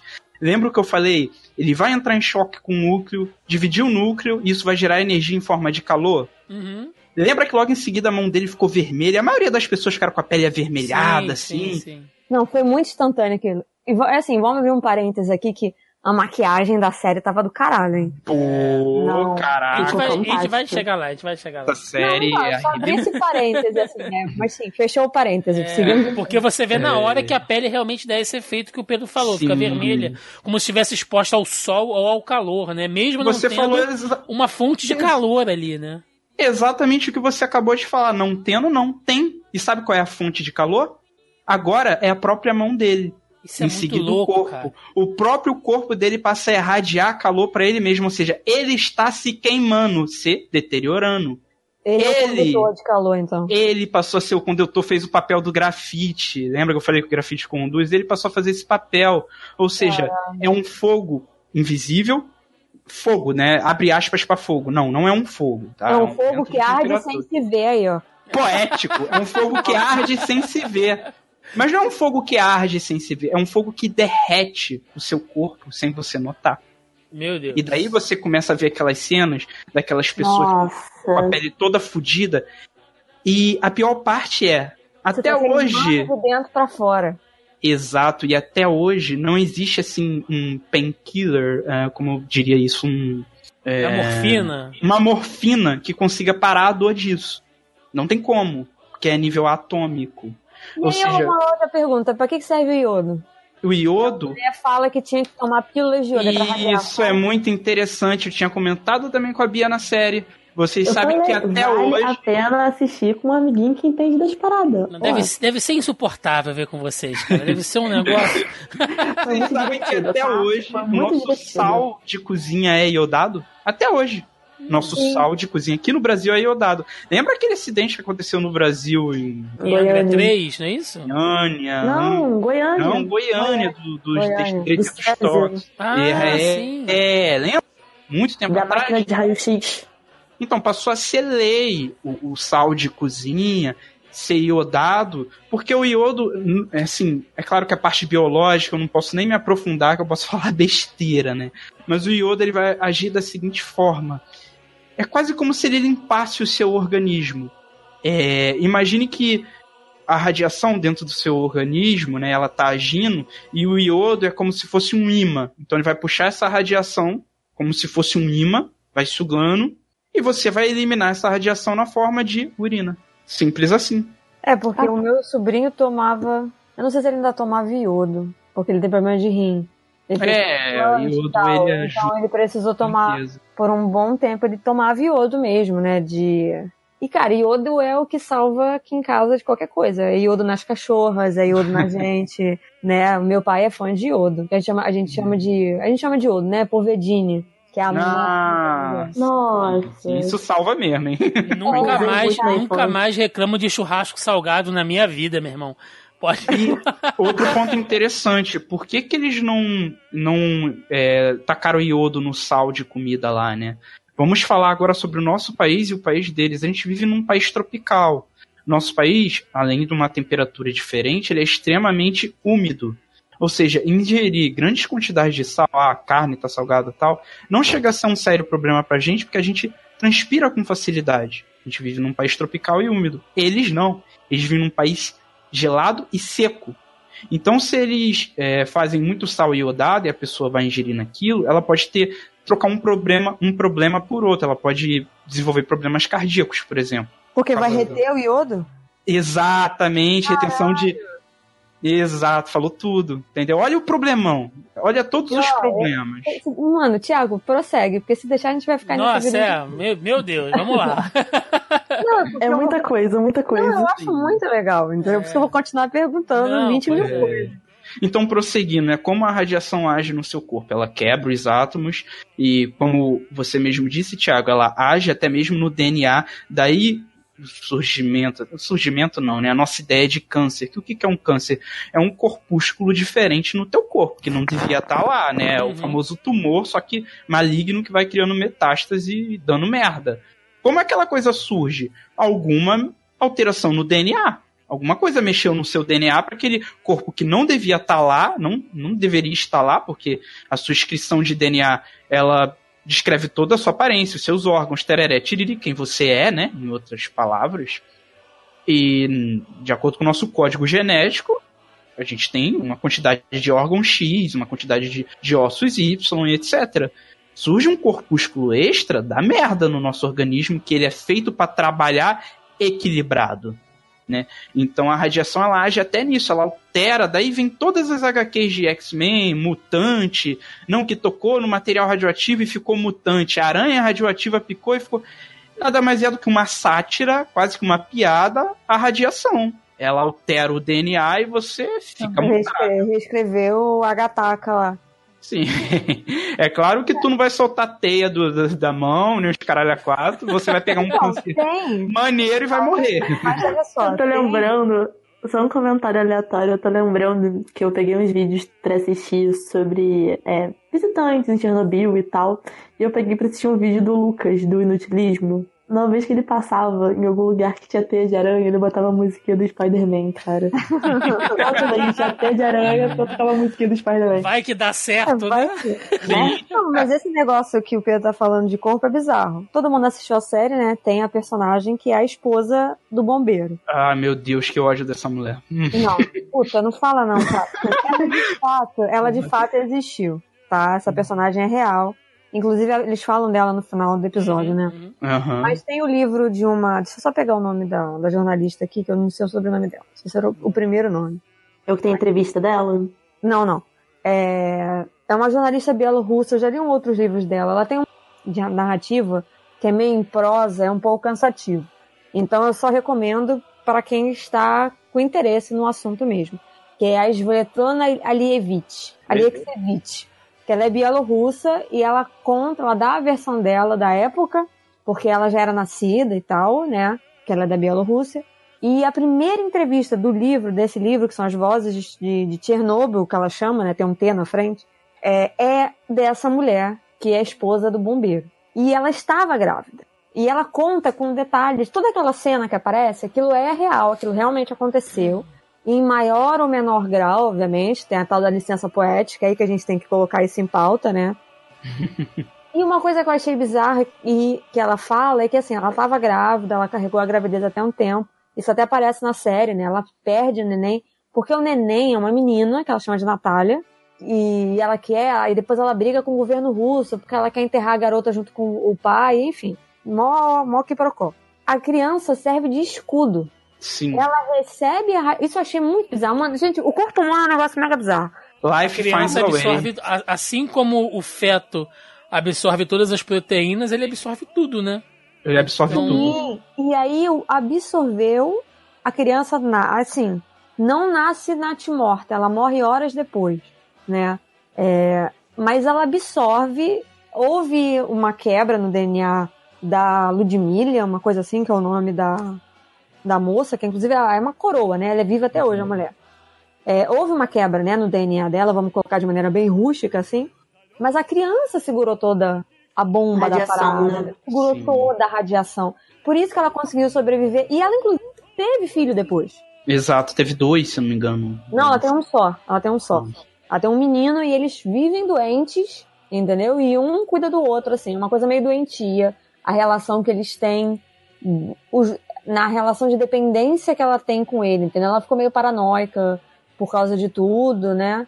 Que não tem nem a ver com a radiação, é uma coisa que ela passou realmente, entendeu? E a desenvolver uma paranoia. Mas é, cara, é uma coisa assim, uma coisa surreal, entendeu? Das coisas que acontecem do, do, do corpo humano. E aí quando eu li, eu vi. E, gente, essa mulher ela dá muita raiva, porque ela é muito inteligente no primeiro episódio. Ela é muito inteligente. Quando vai todos aqueles vizinhos pra ponte, né, pra assistir o negócio pegando fogo, ela fala: Olha, eu acho que a gente não deve ficar aqui, né? Vamos embora e tal. E ela vai embora, ela se o, ar, o resguarda. ar tá brilhando, né? Vambora. É, e ela vai embora. E aí, de repente, ela chega no hospital lá, o. Como é que é o nome do marido, gente? Vi, vi alguma coisa. Vilá, Hum. Vilá. Hum. É, Vi- é um negócio assim, Vlak, né? Vlak, sei lá. Ela Os morre. nomes russos complicados. É, eu queria lembrar o nome do homem, mas esqueci agora. E ela fica, ai, meu marido, meu marido, e a mulher fica burra. Mas burra, assim, instantaneamente. Ah, Mas eu acho. E as enfermeiras ficam burras, entendeu? ah, Mas eu acho que é porque a pessoa, a galera não tinha noção da real situação, sabe? Não, não tinha. Eu, não eu, tinha eu, mesmo. eu comentei até com o Pedro que eu acho que é até triste falar isso, mas o acidente de Chernobyl serviu por um motivo. sim. Se, não, se ele não tivesse acontecido, outros problemas iriam acontecer, às vezes juntos, e a situação ia ser muito pior.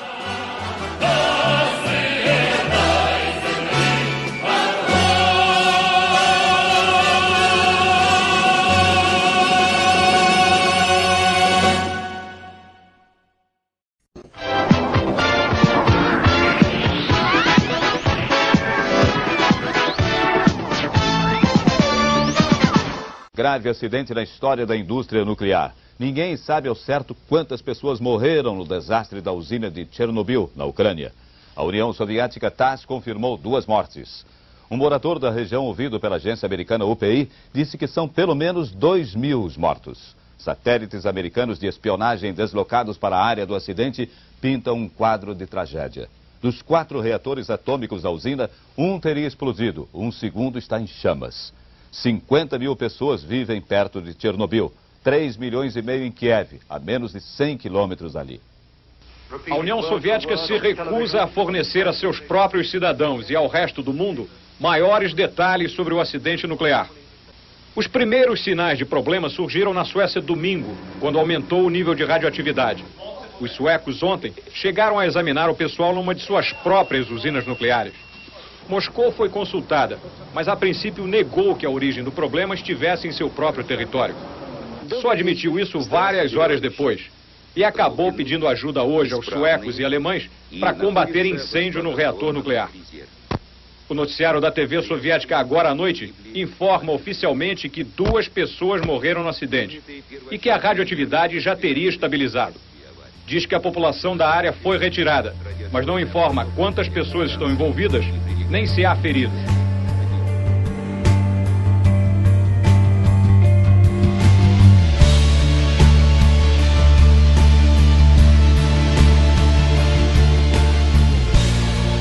Bom, então conseguimos fazer aqui todo um contexto histórico e um contexto científico. Então vocês, nobres ouvintes, já entenderam o momento, né, na história onde estávamos passando ali anos 80 e também o tudo que tem a ver com a coisa da, da ciência nuclear por trás ali do que aconteceu em Chernobyl, né? Então, teoricamente, vocês já estão bem embasados para chegar neste momento. Bom, acidente nuclear de Chernobyl, né? Ou como dizem os russos, né? O Chernobylska Katastrofa. Falando em russo aqui, olha só. Ó, Que, que, ó, ah, que podcast mais poliglota, né? Puta merda. Fiquei o dia todo pra decorar isso aqui. É... Uma coisa que eu acho engraçado, aí eu vou até puxar pra, pra Bia. Uma coisa que eu acho engraçado é a gente pensar que o nome real de Chernobyl é usina nuclear, né? É Vladimir Iliniski Lenin. o nome do Lenin. Coitado do Lenin. Tá no meio da, do sururu. Se a gente pensar a grande Lenin. ironia, né? Que, que, o, que o Lenin foi uma catástrofe na Rússia. Coitado do Lenin, né? Se a gente for pensar nesse Revirando lá no sarcófago dele, lá na, na taça do Kremlin. Exatamente. Mas vamos lá, né? Chernobyl, como ela é popularmente conhecida, é uma usina que se encontra ali próximo à cidade de Pripyat, na Ucrânia, né, a alguns quilômetros de Kiev, numa zona bem, bem rural, como a Bia falou, é, naquelas grandes descampados rurais ali. É uma cidadezinha pequena. E no dia 26 de abril de 1986, o reator 4 da usina de Chernobyl explodiu, né, durante a madrugada ali a 1h23 da manhã, 1h24, eles já estão meio que fazendo um revisionismo sobre esse horário Uma aí. não. De acordo com a série, é uma 23 e 48. É, Porra. pois é. Agora eles Ó. já estão fazendo um revisionismo que é 1 em 24 e 12, alguma coisa assim. Mas detalhes, né, gente? Por favor. O tempo que você leva para apertar um botão não vai fazer diferença no, no, no merdelhau que vai gerar. Mas enfim. Ah, esse botão. É, mas enfim, né?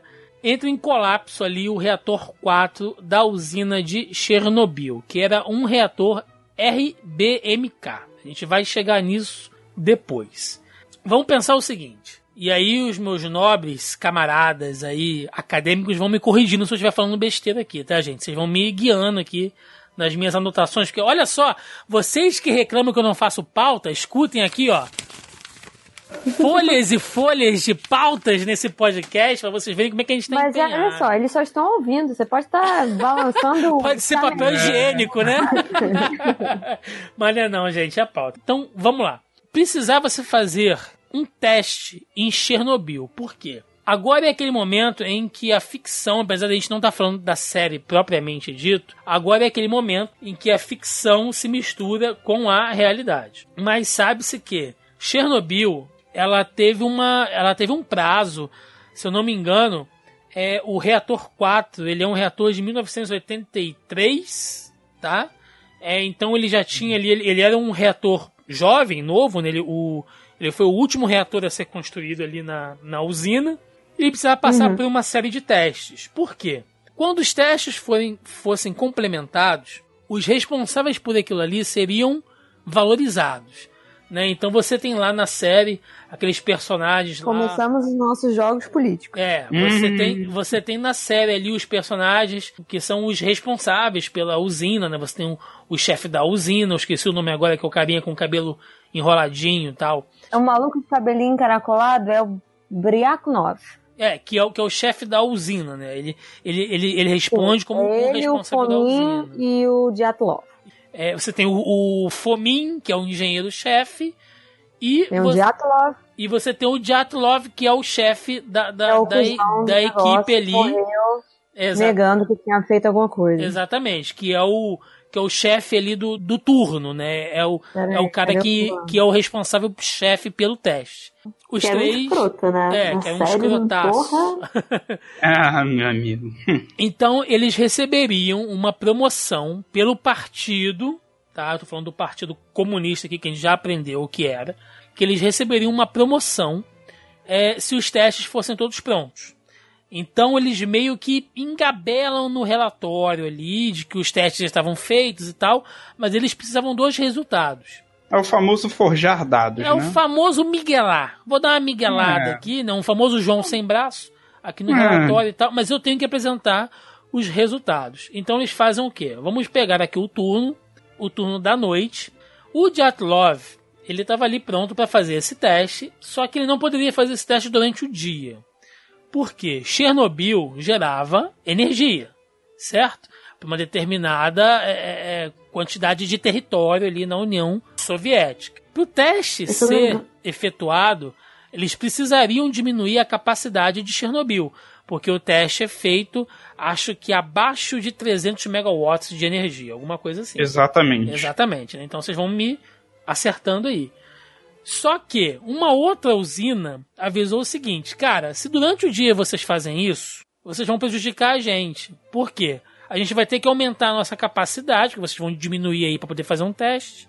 Pra poder compensar. Pra aqui. poder compensar aqui. Então faz isso à noite. Ou seja, o teste que era para ser feito durante o dia teve um atraso de 12 horas para poder fazer isso. Ocorre que meia-noite, você tem dois problemas aí. Meia-noite tem uma mudança de turno na usina. Entra Sim. uma galera nova que não estava ciente do, do teste que seria feito, né? Que foi E atrasado. nem capacitada. E nem Uhum. capacitada.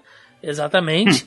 O E- Tupo 9 estava há quatro meses na função. Exatamente. Todo cagado. Todo arrebentado. O estagiário, coitado, praticamente, né? Sobrou pra ele. Praticamente, coitado. E tem o fator de que eles já estavam reduzindo a energia. Ou seja, mesmo que o teste tenha sido atrasado em 12 horas, eles tiveram uma queda na energia, eles foram diminuindo essa energia gradativamente durante 10 horas. Ou seja, quando o teste começou, o reator já estava funcionando em baixa potência, teoricamente. Então Sim. você tem ali uma, uma, uma situação já adversa, né? Quando esses caras chegam para poder fazer o teste, basicamente seria o quê? E o Pedro pode me ajudar nisso aí, quem assistiu a série, enfim, mas vamos, vamos pelos fatos históricos aqui, reais por enquanto.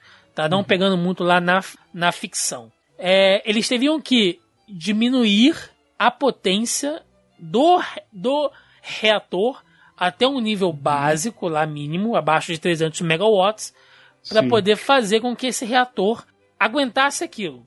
Ou seja, eles teriam que ver até onde.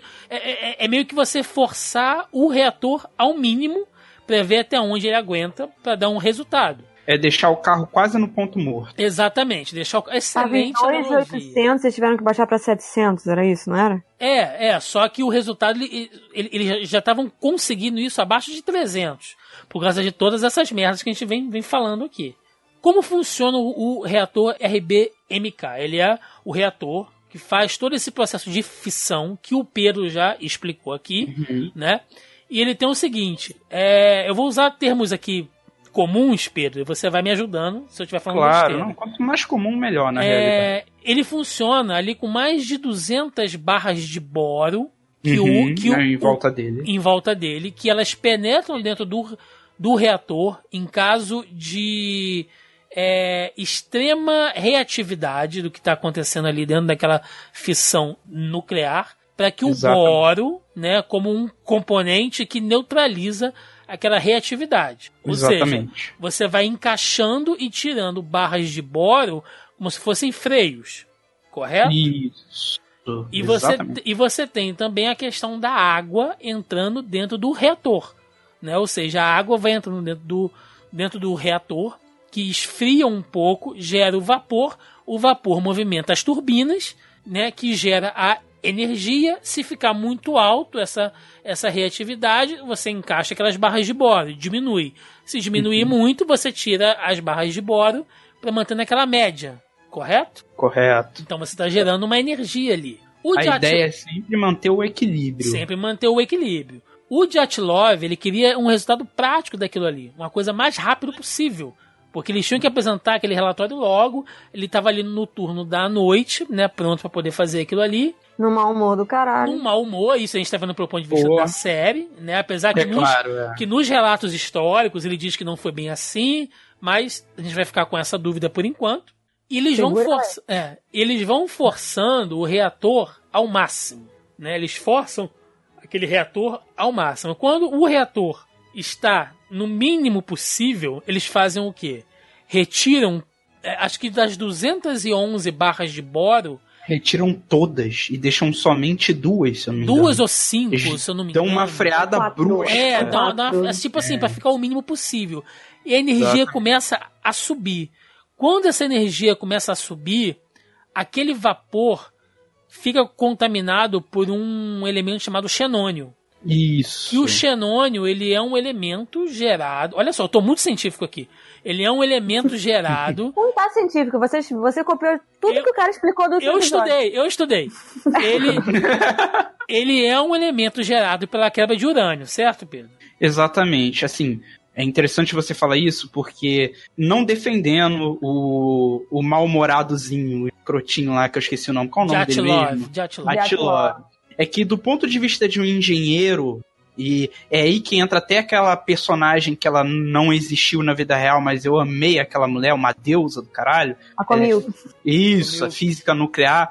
É, existe essa diferença do ponto de vista do engenheiro do ponto de vista do físico. O engenheiro ele vai trabalhar com a, o maquinário e como o maquinário está funcionando, porque ele projeta aquilo e sabe como aquilo funciona. O físico vai saber as leis que estão atuando em volta daquilo. Ele foi total do ponto de vista de um engenheiro e falou: olha, a máquina, basicamente, assim, falando assim, em jargão popular, quase como um carro, só precisa dar no tranco. Acabou. Eu não vou ter problema. O problema é que ele ignorou certas premissas de forças da natureza, por exemplo. E leis da física também, né? É, muitas. Foi uma série de falhas humanas terríveis. Por exemplo, quando você falou que eles retiraram as pastilhas e a temperatura começou a aumentar demais, o que aconteceu? A temperatura aumentou tanto que a água que passou pelo reator, ela virou vapor, correto? Certo. O vapor é, movimenta as turbinas e energia. Show. O problema é que a temperatura começou a aumentar tanto e você vê aquele númerozinho subindo de forma absurda que fica todo mundo, meu Deus, para a máquina, meu Deus! Que a água que era para estar tocando o, o reator virou vapor e criou um vácuo. Um vácuo entre a água e o reator. Ou seja, imagine que. Uh, feche os olhos e tente imaginar na sua cabeça um círculo e que em volta desse círculo tem outro círculo. Esse outro círculo é a água que deveria estar naquele círculo no meio. Eles, Mas chamam, não tá. eles chamam isso na, na série de coeficiente de vazio positivo. Exatamente. Só que naquele momento, só que naquele momento, como o reator estava em baixa potência, ele gerou xenônio suficiente para não ser queimado dentro do processo de ali de fissão. Ou seja, Exato. é como se E o o legal fala que mesmo que ele tivesse parado, a, a produção de xenônio ia continuar. Isso. é, é porque como é do, do, do, do tecido. Por mais que ele estivesse parado, entre aspas, ele ia continuar produzindo aquilo, porque ele foi enriquecido. Então, assim, não tinha como. Tirou tudo isso, né? Gente, aquele lance dele das plaquinhas, aquilo, é- foi, aquilo foi muito genial, né? Foi. Uhum. O cara fez isso. Se vocês forem na, na internet, no YouTube tem. é, não tem a- essa, esse julgamento inteiro. Mas você consegue achar vários pedaços assim quebrados, você encontra isso.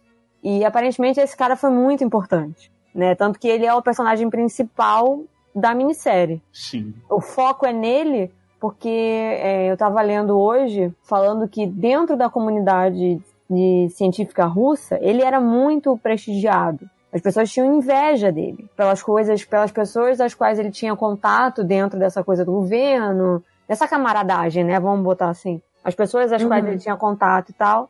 As pessoas tinham inveja dele, né? É, pelas coisas que ele conseguia e por ele ser quem é, por ele saber muito. Então, assim, essa coisa da fita que aparece, que é o primeiro episódio da, da, da minissérie, não é uma coisa super secreta que ficou escondido. Os colegas dele tinham noção de que ele fazia isso. Ele tinha costume de fazer, eh, fazer essas gravações, né? Pra deixar registrado mesmo. E que todo mundo sabia do que estava acontecendo. Mas por ser, como a gente falou lá no início, o Estado e o regime que era dentro da União Soviética eram informações que não podiam ser passadas para frente. Então, é- era o sigilo em cima da forma como isso era divulgado. Mas todo mundo sabia o que estava acontecendo.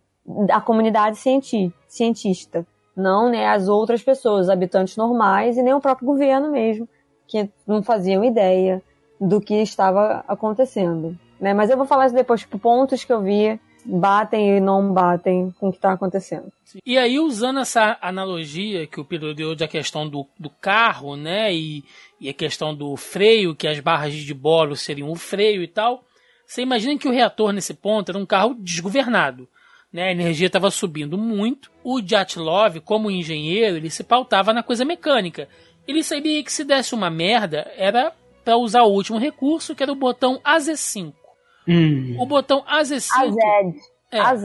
É, ele- eles resumem como AZ5 ali. Eles usam esse, esse termo e é um termo que está inclusive lá nos relatórios deles. É o, é o botão que é o famoso vai dar merda, né? É o botão É, vermelho. é o famoso vai dar merda. Que ele faz o quê? Ele encaixa todas as barras de bore de uma vez. Seria dentro dessa analogia do carro desgovernado, é o freio de mão. Se o freio do Isso. pé falhou, você tem um freio de mão. Só que o que acontece com esse freio de mão? É como se, no caso do reator, especificamente RBMK, que era o reator 4 da usina de Chernobyl, as pontas dele, ocas, eram de grafite. Esse é que mora o defeito. As pontas deveriam ser de bora, eram de grafite. Por que, que isso acontece? Qual o problema disso? Lembra que eu falei que o, o, a, uma das funções principais, principais do grafite é retardar um pouco essa agitação para que ele acerte com mais proporcionalidade os núcleos e gere mais essa quebra? Quando você mete o grafite lá, ele vai estar tá acertando mais núcleo. Ele vai estar tá acertando mais núcleo, ele vai estar tá gerando mais ficção. Ele vai estar tá gerando mais ficção, mais calor. Mais calor, mais vapor. Opa, mas já tem aquele vácuo em volta de vapor. Foda-se. pressionou mais calor, tudo, né? Ele mais calor, mais calor, mais calor. O Legava fala, entendeu? Que tipo, você inje é, inje meu Deus. injeta todas as agulhas, né? Que deveria, tem grafite, mas não deveria ter o grafite.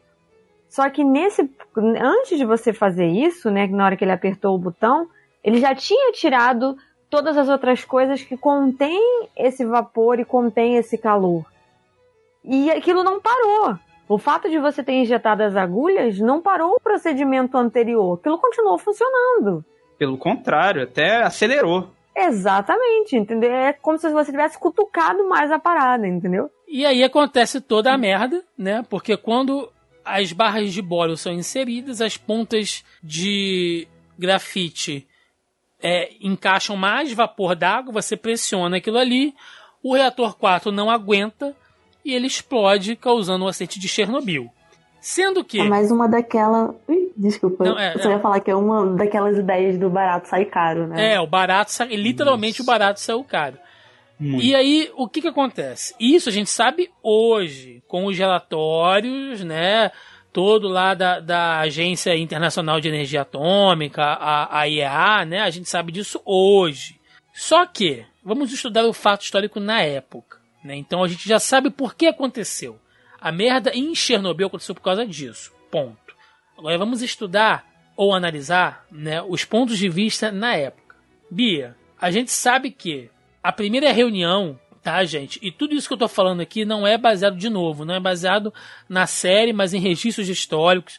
Eu vou deixar o link aí na postagem do podcast de todas as referências que a gente usou aqui, de documentário, de, de livro, tá? Para quem quiser pesquisar aí, a gente está se pautando agora nesse momento em relatos históricos.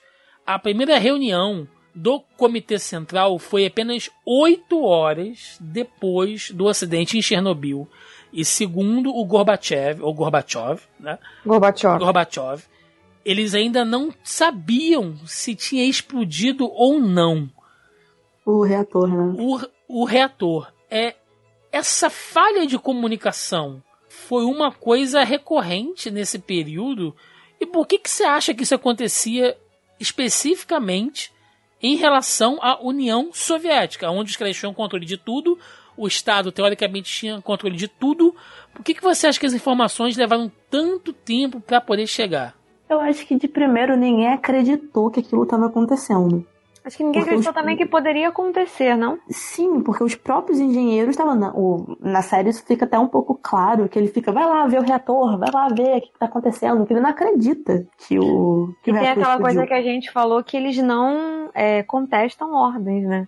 Sim, é Vale só a lá. pena- e- Tem a Vale- coisa do É, instinto. o, o corpo, até no final da série, fala que o, um dos, dos caras que cuida do maquinário, né? Que é o que tá participando do teste, que ele é mandado por esse. pelo, pelo engenheiro, que é podcast Log. Foto. Isso. Pra ir lá ver o reator e o corpo dele tá lá até hoje. Ele morreu lá, o corpo ficou lá. O cara não Vale a conseguiu nem pena sair de lá. botar em pauta também o seguinte, né? Não era só a primeira vez que esse tipo de coisa tinha acontecido, como assim, é, vamos ignorar que esse acidente aconteceu. As chances dele acontecer dentro de um- uma linha de probabilidade, mesmo com todos esses problemas na linha de produção, do fato de ter o, o grafite na ponta em vez do bora, etc, etc, eram mínimas, eram a chance de um acidente acontecer até mesmo hoje em dia numa usina nucle- nuclear são muito pequenas, muito, são próximo de 1%, quase 0% de, de acontecer. Agora, é aquilo. É, a gente está falando, a gente nunca pode esquecer, e eu sempre brinco com isso quando até trata daquele filme interestelar, né? A lei de Murphy. Se existe a probabilidade de uma coisa acontecer, que ela vai acontecer. Principalmente quando se trata de seres humanos. A, a série mostra claramente aquilo lá, 90% daquilo lá foi falha humana. Humana. E, e não tem um projeto de contenção. Assim, uma coisa que eu achei interessante, dentro do ponto de vista, tem várias falhas, eu descobri isso hoje, mas isso não tira o mérito da série. De. Uhum. Uma coisa que, assim, eu achei muito interessante. Tem várias falhas, obviamente. É, mas eu acho que o Pedro pode falar com mais propriedade. A forma como eles explicam, a forma didática como eles explicam como funciona uma usina nuclear, acho que todo mundo conseguiu entender. Foi sem maravilhoso. deixar, sem deixar um negócio chato. Você Sim. consegue entender, porque você fica curioso, primeiro de tudo, pra entender como é que a parada funciona, e dois, como é que a porra consegue explodir. Uhum. E a Que maneira é- como ele explica o negócio dos átomos, ele, ele usa. Você falou agulha, se muito não me engano, ele usa, ele usa flecha pra falar, né? Não, minto, balas, como se fossem balas. Balas, isso, balas. Que é bombardeamento, né? Bala fica mais fácil de entender. É, ele, o cara, né, o, o Cherbina lá entenderia melhor essa coisa da, da indústria bélica e tal, né? Faria mais sentido ele usar a analogia das balas. Isso é genial, né? Um ponto é interessante. O outro ponto que eu acho muito legal da construção, e aí tem a ver com o lado da Bia, que é a coisa da história, é a maneira como funciona o regime russo, né? Essa coisa do tipo, o cara tá vendo que vai dar merda, tem lá os soldados, sabe? É, eu não sei se levaram o cara e tal, que o cara é obrigado a subir no telhado. Eu fiquei muito nervosa. Falei, o cara sabe que vai dar merda. Ele tem grafite no telhado. Eu não vou subir no telhado, porque eu vou morrer se eu subir no telhado. Mas você tem que ir lá pra ver. Não, eu tô falando que tem, você não mim não. E assim, e a outra coisa que eu achei, que eu não sei se isso é da história e tal, mas eu ninguém sabe o trabalho do outro. Ou foi só eu que entendi assim? Eu tenho a minha função, fulano tem a função dele, fulano da KGB tem a função dele, mas eu não sei até que ponto que a mão do fulano chega, fulano não sabe até que ponto a minha mão chega, então assim, acho que essa coisa da falha, né, de, de comunicação que o Thiago falou no início, tem a ver com você não saber o papel completo do seu camarada ali. Literalmente É do camarada, né? Sim, sim, mas eu usei justamente por isso. É muito sigiloso, né? E, e e eu acho isso muito engraçado, porque a gente trabalha, a gente trabalha ótimo. Eles trabalhavam, né, dentro da construção da série, e o próprio regime, né, o russo e tal, dentro da coisa da hierarquia e de, e de jogos políticos. Você tem que conquistar o, seu, o próximo patamar, ou seja, a próxima escada. Que foi onde deu-se a merda, entendeu? Do Dyatlov querer acelerar as coisas porque ele ia pegar o, o, o lugar do Fomin e o Fomin ia pegar o lugar do Buryaknov, que era o maluco do- dos cachinhos. E eu gravei o nome de todo mundo porque o Thiago sabe, eu sou chata, eu gravo o nome de todo mundo. Eu sou a, eu sou a louca dos nomes. Vocês não queiram ouvir a gente falando de Game of Thrones. Nossa senhora, não. Jesus. E então é uma coisa, tipo, de, de escalada. Tanto que os caras que estavam lá, o Akimov e o Topo 9, que é o cara de óculos e o outro, né, o magrelo, eles entendem o que tá acontecendo, eles tentam, cara, quando o cara entrega o, o, o formulário, né, tipo, então você assina aqui, porque é só. Ele dá uma porrada naquilo, tipo, foda-se, sabe? Foda-se as regras. Aqui não cabem as regras, aqui cabe a minha palavra. Porque aqui dentro eu sou o Estado, basicamente, entendeu? Aqui dentro eu sou o Estado russo. Você me ouve e você faz o que eu quero. Você me obedece. Sim, eu vou, eu vou, é, eu vou, eu vou passar a palavra pra, pra Bia agora pra ela falar, mas só complementando isso que a Mel falou também, não tem muito a ver também, Bia, com a questão da militarização do sistema de regime russo. russo e do soviético, Sim. enfim. Porque muita coisa ali era também. A, a gente tem que lembrar que a, tecno, que a tecnologia nuclear ela era uma questão de Estado. Ou seja, eu prefiro morrer queimado de radiação do que divulgar isso aqui na mídia e, e os americanos pegarem qualquer informação sobre uma usina nossa. Mas aí é o negócio da soma zero. Mas Isso que é a soma zero. É, eu acho que o principal fato era a questão de mostrar poder, né? Principalmente o poder econômico. E a, a questão do. E principalmente poder bélico, porque ter energia nuclear, ter poder nuclear, era, era um dos principais fatos dos, do medo que as pessoas tinham, na, até na época da, da Guerra Fria, era de que houvesse uma nova guerra. Só que essa nova guerra, diferente da Primeira Guerra e da Segunda Guerra Mundial, que eram guerras em territórios, seria somente uma guerra só de bombardeio nuclear. Então, imagina o, o, a tensão que estava entre o, os, os, líderes dos países com a população. Por isso que é, acho que a Thalia até deixa um pouco claro que eles deixa bem claro isso, que eles não comunicam nada para a população. Inclusive, Bia, não só o Estado, né? Não é só que eles não queriam avisar para não dar pânico, mas as próprias pessoas que estavam ali, lembrando, né? Que, eram, que muitas pessoas ali eram a população velha. Pripyat era uma população velha, né? Composta por, por, por crianças e tal, mas tinham muitos, muitos idosos ali. E é uma galera que não, sobreviveu. Não, não, a população. É, ali, a Pripyat só tinha 16 anos e a média de idade era de 26. Não, sim, mas estou falando. Que trabalhavam na, foi, foi criada para okay. a galera que trabalhava em Chernobyl, certo, era certo, muita perdão, família perdão. e tal. É, tá certo, você, vocês estão tão certos. Eu me, eu me expressei mal. O que eu tô dizendo é que as pessoas da região em volta tinham muitos idosos ali em pequenas fazendas, porque lembrando de novo, era uma área rural, e algumas pessoas ali é, sobreviveram, inclusive, a invasão alemã. Ou é. seja, quando os militares passaram falando, olha só, tem que sair e tal, eles ficaram, ah, porra, outra guerra? Eu... Ah, não vai dar em nada isso aí, né? E pelo fato de ser um inimigo invisível, o fato da radiação, é mais complicado ainda você informar isso para uma pessoa que passou pela primeira, passou pela segunda Sim. guerra. É. Como que você informa para uma Como idosa você vai convencer o cara anos, a sair tipo, da casa tudo dele? aí que você tem que fugir porque a fábrica que explodiu tá, trans, tá tem um lixo atômico aqui. A pessoa Essa... olha pra cara tipo, quê? Essa parte da série, assim, é, eu achei que eles usaram uma licença poética linda na frase da senhora. Se você reparar, a senhora fala, né, da guerra, é, eu já passei, minha família já passou uma guerra, a gente é a já cena, passou fome. Só, só pro pessoal se localizar, você tá falando da cena que a velhinha tá rodeando uma vaca, né? Isso, já passamos pela guerra. Passou pela revolução, pela revolução russa, pela é, guerra, é, pelo guerra. sangue da primeira guerra, pelo sangue da segunda guerra, pelo sangue da revolução, por fome, por doença. E olha que lindo, ela faz quase que uma analogia de uma forma poética aos quatro renomes do apocalipse, né? Eu já passei pela guerra, pela fome, Olha. pela doença. Agora você tá me dizendo que tem uma força invisível que vai me levar? Essa não seria a morte? Nossa, minha cabeça explodiu agora aqui, bicho. Presta atenção na frase da velha, não é exatamente isso. Rapaz. Parar pra analisar, não é exatamente isso. Ela fala na ordem: a guerra, a fome, a doença, e agora eu vou ter que sair por causa de quê? De vou até assistir. É. Você, você entendeu essa parte aqui da senhorinha? Nossa, parabéns. Essa parte da senhorinha foi tal, tal, tal, tal coisa. Não, tem muita, é, muita informação. E eu, eu parei de prestar atenção quando ele mata a vaca. É, pois é. Porque tem que matar a vaca para convencer ela a sair dali. Mas a gente tá partindo, tá partindo mais pro lado da, da série em si, né? Voltando ainda pros fatos históricos, a gente vai ter um pronunciamento é, oficial, realmente, 78 horas depois, né, quando Gorbachev vem a público e ele vai fazer ali um pronunciamento falando de que realmente tinha acontecido um incidente em Chernobyl e tal.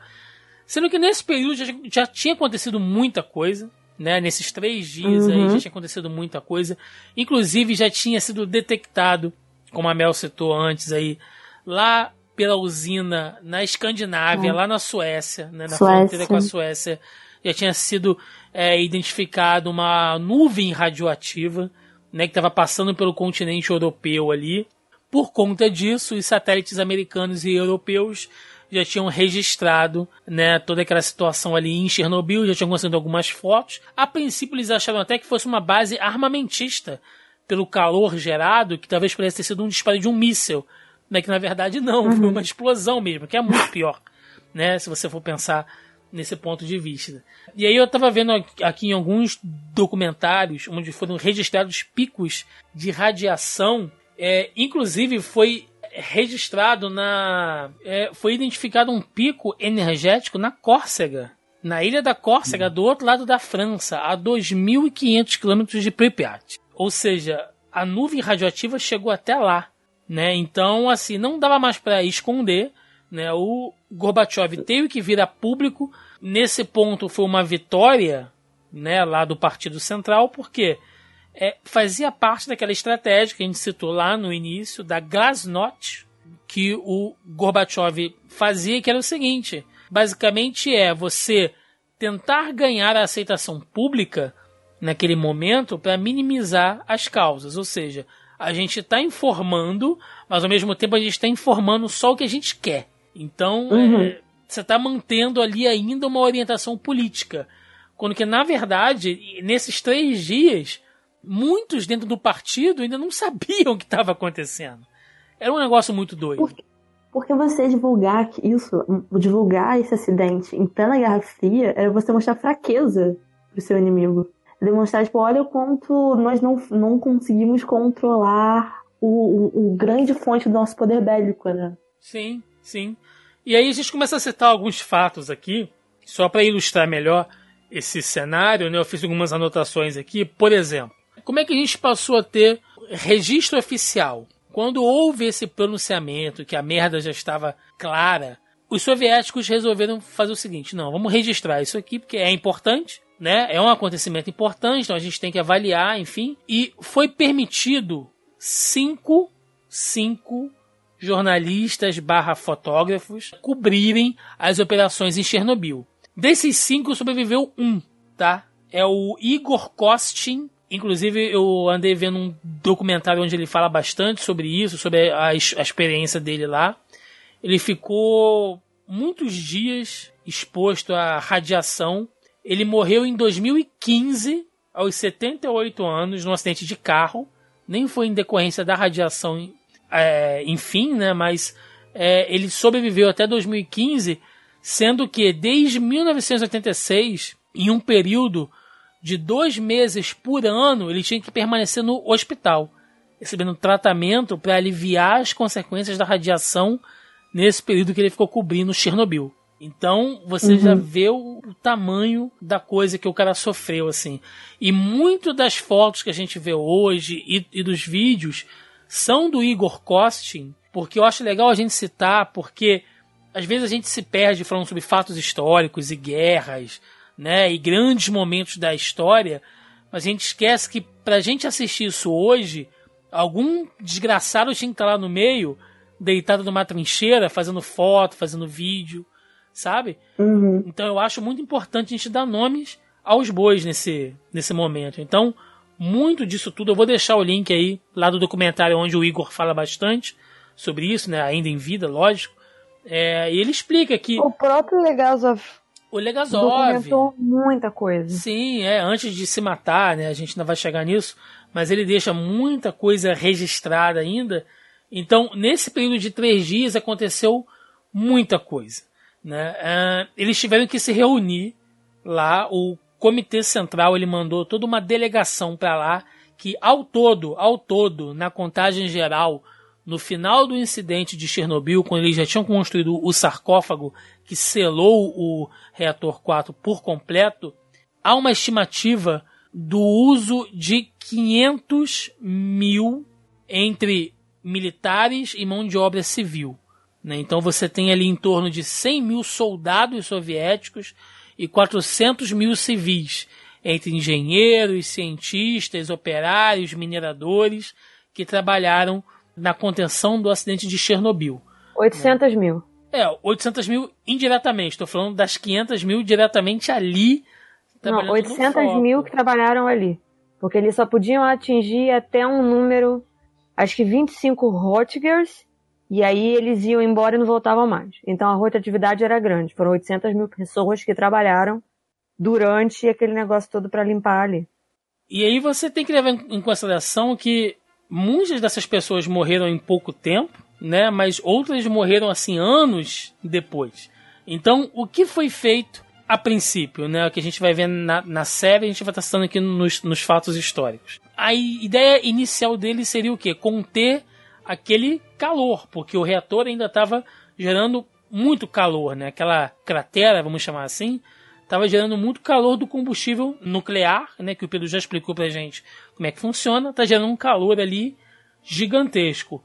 É, tem um depoimento do general Nikolai Antotkin, que foi o, o responsável pela operação dos helicópteros, né, em Chernobyl. Que... E que eles viram depois que era uma puta burrice, porque o helicóptero ficava girando, girando e empurrava para mais longe ainda o vapor que não tinha que empurrar para lugar nenhum. Exatamente. Mas não tinha muito o que fazer, né? Na hora eles estavam sobrevoando ali. É e aquilo, ele- vamos testar pra ver se funciona, né? Exato. Como nunca tinha acontecido, É, vamos testar pra tá- ver o que vai funcionar. Tá completamente às assim. cegas, né? E ele registrou, só a título de curiosidade, em uma altura de 200 metros da, da cratera, ele estava registrando um aumento de 120 a 180 graus Celsius na temperatura. Então você imagina uma fogueira a essa temperatura, né, cara? Porra, da, da- da- só pelo Exatamente. calor que emanava ali. E o que tem na, no, no céu, na altura? Água. Exatamente. Nuvem. Nuvem é água né, condensada. Esse vapor sobe, esquenta mais essa água condensada e lembra o que eu falei lá atrás sobre inverno nuclear. Olha as reações começando para, quem sabe, tivesse, caso não tivessem resol- resolvido, né, um inverno nuclear. Você acabou de falar tudo aí. A, a, a água evapora a 100 graus Celsius. Tava 120, 130. Com xenônio e radiação. Sim, subindo direto, né? naquela Subindo coluna, direto. naquela coluna de, de calor. Então, qual foi a primeira medida que os caras fizeram? Vamos pegar areia e boro, né, e jogar dentro dessa cratera com os helicópteros para tentar soterrar isso para neutralizar. Ou seja, usaram a, a areia e o boro que já era o mesmo elemento, não é isso, Pedro? Daquelas barras para poder neutralizar ao, ao máximo aquela radiação. Exatamente. Não, eram quatro acabou- elementos, não eram? Não, não, era uma areia de boro que ele ia jogar. Só que, ah, como a personagem na série falou, e realmente é um fato, acabou que iria se tornar um erro fatal fazer isso. Porque o boro ia reagir com o xenônio. Ia Sim. formar um outro elemento. A título de curiosidade, isso não tem na série, é um fato assim importante sobre Chernobyl. Existe uma foto que foi tirada desse quando o boro começou a reagir, né, que é quase como se fosse uma lava, é uma fotografia de uma lava em preto e branco, que a gente chama de pé de elefante, pé Sim, radioativo. pé. Bizarro. Cara, é, para quem já leu sobre, é verdade. Só de você olhar para aquela foto, você pode morrer. Por quê? Amém, quando você, tira uma, quando você tira uma foto, você captura os fótons, né? E grava, né? No, no papel, no- enfim, aquela câmera Nikon que a gente Uhum. revela e tal. Esses fótons que estavam sendo capturados, todos eles estavam é, com cargas, essas cargas radioativas. Então, essa foto se tornou radioativa. É bizarro, é bizarro. O, o- os próprios E uma vídeos... outra coisa que eu aprendi e não aparece na série é que antes dessa coisa deles, das pessoas subirem e mas quem manda aquela galera lá pra cima, né, pro telhado pra fazer a limpeza, né, jogar o grafite pro chão e tal. É, eles criaram uma malha que eu não sei de que material eles usaram, né, eu li, mas eu não lembro. Que eles criaram uma tipo uma cota de malha, vamos colocar assim, né, mas era um outro, obviamente uma coisa própria para aquilo. Que foi uma cientista que fez, a tal da Helena, que eu fiquei lendo a entrevista hoje enorme, ela falando os, os erros e os acertos da série e tal. Que aí eles, joga, eles misturavam aquilo numa cola, como se fosse uma- um piche, e aí eles passavam aquilo em cima do telhado, que aí o grafite colava tudo ali, e aí eles traziam aquilo de volta, entendeu? Para evitar que as pessoas, ele quer dizer, muitas das coisas que a série coloca, como se tivesse todo mundo, sabe? Igual aquele negócio, aquela tirinha da turma da Mônica, todo mundo coloca. O que, que tá acontecendo? O que, que tá acontecendo? Eu não sei, eu não sei. Que ficou parecendo meio isso. Na verdade, eles sabiam o que fazer. Tinham planos certinhos do que seguir. A série coloca como se eles estivessem muito sem rumo, mas na vida real não foi assim. É, eles... Eu acho que é mais pra te deixar. é, pelo menos eu senti assistindo a série. Um momento Você de tensão, né? Você fica Sim, nervoso. eu fiquei nervosa a série inteira. Eu já conheci a história de. Chernobyl. Tem um documentário, é, se eu não me engano, da. Não sei se da, lembro se é da BBC Tem ou da BBC, da. tem da Discovery, tem da Nat do Geo. Discovery. Foi, foi um documentário todos. que eu assisti, que é com, com cenas e tal, da época e tal, beleza, que eu assisti na época do ensino médio, que o professor meu de química passou pra gente. E eu revi há pouco tempo. E a gente já fica assustado com aquilo. Eu vendo a série, mesmo conhecendo toda a história de Chernobyl, que até quando eu tava assistindo com o Pedro, eu, eu, eu comentava ali, Pedro, lembra que eu te falei que tinha um pessoal que fazia isso, isso, isso, que eu vi no documentário, que não sei o que, que era o pessoal jogando lá, não sei o que, que fazia os comentários assim aleatórios? É, é assim, é... Eu ficava nervosa, eu ficava muito nervosa. E Hum. assim, é, talvez eles tenham feito isso também, e mais um ponto pra série que eu bato palma, é que é o seguinte. Hoje em dia, quando a gente lê no conforto da- das nossas casas o que aconteceu, é capaz até a gente chamar eles de burro, não sei o que e tal. Mas, gente, vamos contextualizar uma época que não era pra isso acontecer. Aconteceu, ninguém anacronismo sabe. histórico. É, ninguém sabe como aconteceu, porque o tempo todo na série o diálogo é: ah, é? Me explica como um reator RB RBMK explodiu? Me explica, vai lá. Você vai saber isso depois, exatamente. Você Pô, porque no todo- papel realmente era impossível. Então todas essas ideias do Boro, da fita que jogaram, dos bois e tal, vocês param pra pensar que era assim. Grupos e grupos de cientistas e universitários reunidos, um olhando pra cara do outro e falando: e agora? Não sei. Vamos tentar? Vamos. É. Não tem, Quer você, você não tem parâmetro tem- nenhum ali. Não tem parâmetro nenhum. Não, foi? é, foi, é, é, essa cientista, é Helena, não vou, não vou lembrar o nome- o sobrenome, obviamente, mas o nome dela é Helena. E ela tá viva até hoje porque tanto que ela viu a série e deu a entrevista. Ela participou. Então, assim, ela fala dos espaços de tempo, né? De, de é, por exemplo, uma coisa que a série erra muito, e aí o, o Pedro pode falar, né? Que eles estavam nessa. Obviamente, porque a gente. De novo, licença poética. E a série tem que passar todo um imediatismo, é igual o House, que as pessoas ficam doentes ah, vai morrer amanhã. Não, a pessoa não vai morrer amanhã. Mas tem que passar aquela coisa do drama, do desespero, né, da tensão, que foi o que a Bia falou, que, nossa, você fica nervosa, né, o que, que vai acontecer. É, que levaram dois meses para eles conseguirem chegar perto para começar a limpar. Dois fucking meses, entendeu? Não foi do tipo. E eles não ficaram se coçando durante dois meses. Eles ficaram criando estratégias Sim. de como que eles iam se aproximar da parada sem morrer um monte de gente, porque tem aquela distância que você não pode, né? Então, assim, é interessante você. A série é muito boa, né? Foi o que a gente falou no início. Não. Uma coisa que eu tenho que esclarecer aqui que eu falei no início é que, tipo, eles não atiravam nos cachorros. Não acontecia daquele jeito. Porque ficou todo mundo muito sentido, eu fiquei muito sentido e aquilo não acontecia. O que acontecia é que, é ele- eles atiravam em matilhas, que eram os cachorros que já se uniam e aquilo poderia gerar um problema. Porque quando se une uma matilha, né, uma matilha e tal, eles atacam em grupo. Então eles poderiam atacar as próximas aldeias ou vilas perto, ter essa- esse deslocamento, né, atrás de comida. E aí esses animais que andavam em matilha eram mortos. Agora os cachorros domésticos que ficaram jogados para trás, eu não sei por que, eu queria muito saber. Por que, que não podia levar os bichos? Por que, que foi impedido de levar os, os bichos domésticos? Porque você Porque tem, porque você tem um, É, um acho que a certo- um certo- prioridade- é prioridade, meu. Tipo, É a vida humana. é, ó, vamos, vamos, entendeu? vamos levar em consideração Eu sei que é levou- triste, é triste comentar isso, mas na levaram- situação que eles estavam, era a prioridade, era a vida humana. Sim, le- levaram seis dias, seis dias pra mandar um ônibus pra tirar a galera de Pripyat. Então, é tipo assim, gente. quando os ônibus chegaram, os militares chegaram de porta em porta e falaram: olha só, você tem duas horas pra sair com a roupa do corpo e uma malinha de mão com que for assim. Inestimável que você pode levar.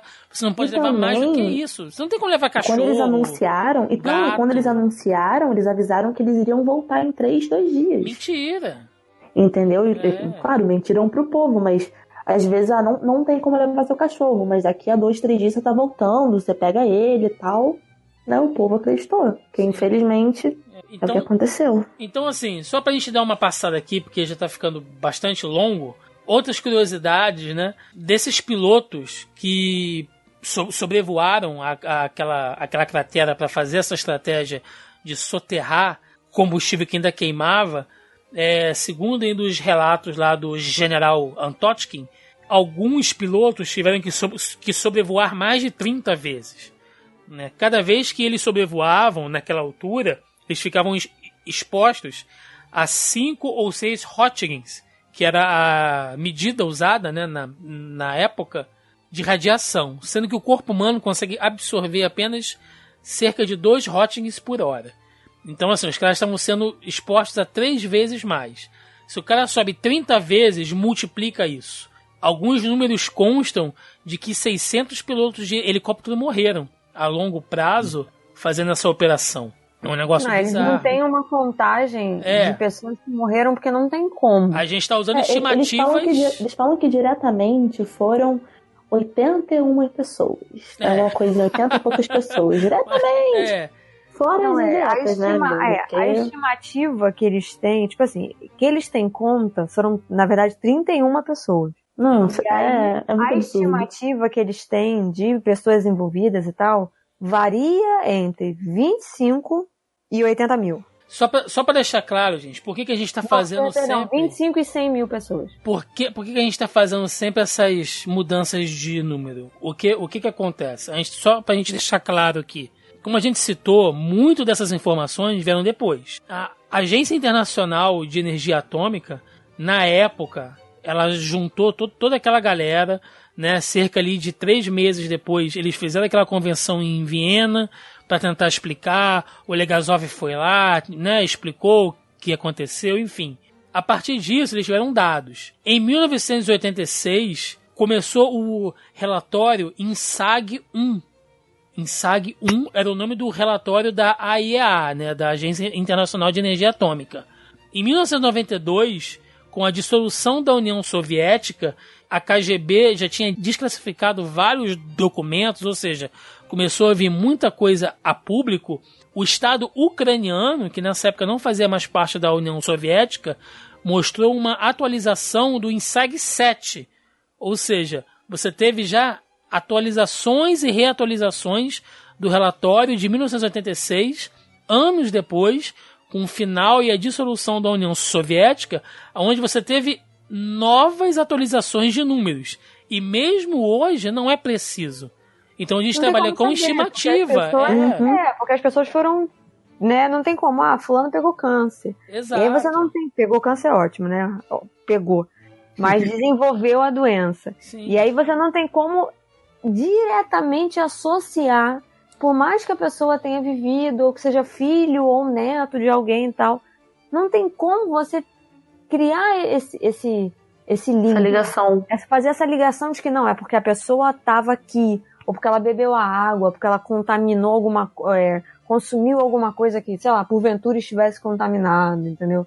Então não tem como, né, precisar isso. Por isso que é essa coisa, assim, que a contagem que eles, que eles têm é que 31 pessoas morreram naquele momento ali.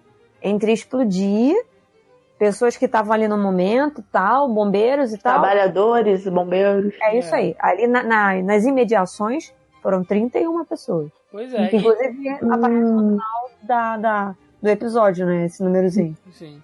ainda, ainda falando sobre Chernobyl, um- uma coisa que eu acho que é ba- bacana comentar, que não é retratado na série, mas eu fiquei sabendo é, depois, eu vi uma postagem de um amigo meu no Facebook, fiquei curiosa, fui ler sobre. E descobri que tem até um, estão fazendo até um filme sobre. Que é sobre como várias, é, várias crianças, é, adolescentes, foram mandados para Cuba para serem tratados em hospitais em Cuba Nossa, não sabia disso. de- depois do acidente de Chernobyl. E eles são cuidados até hoje. E tem um filme que tá pra lançar com Rodrigo Santoro, que se chama O Tradutor. Que ele faz um tradutor. Ele, ele, é, ele é cubano. Ele trabalha como, tra- como tradutor de ver russo. Ah, já saiu? Eu vi o Já, trailer mas- só. Que doideira. E- Fica, fica a dica aí pra galera que quiser procurar. Né? É, gente, ele aprendeu russo pra falar, tá? Vocês Sério? É, o Rodrigo Santoro aprendeu russo. É meu Brabíssimo. conterrâneo, meu conterrâneo aqui de Petrópolis. Assim, vale a Mas- pena apontar também nisso que a Bia tá falando. É uma coisa que normalmente a galera se impressiona, mas. Gente, existe uma matéria chamada física médica. Tem na faculdade, é um curso, é normal, pode ir lá fazer. E graças a Chernobyl, e graças a exatamente o que a Bia tá falando, sobre esses médicos cubano, cubanos, essa matéria meio que. É, esse, esse estudo né, da física médica, meio que grande parte dele tem uma dívida com esse acidente de Chernobyl. É claro que é triste falar que trouxe coisas boas, porque, né? Mas, por exemplo, equipamentos que a gente usa hoje de ressonância magnética, é, equipamentos que a gente usa no, no hospital para fazer mapeamento. Tudo isso é graças à física médica. Tudo isso é graças a, indiretamente, Chernobyl. É o, é o- é o que a gente falou da questão lá, lá da corrida espacial, né? Da corrida armamentista, Eu- que é o tipo de situação que gera um desenvolvimento tecnológico muito rápido, né? Com certeza. A própria penicilina também. Penicilina não, Sim. não, na, não na Guerra Fria, É, mas mas durante a guerra, sim. em situação de guerra também. É. Mas eu achei muito curioso esse caso da, de Cuba, né? E pelo que eu li, eles tratam da, de crianças, de adolescentes até hoje. É, de filhos de sobreviventes, que ah, o pai teve câncer, foi tratado em Cuba e voltou para a Ucrânia.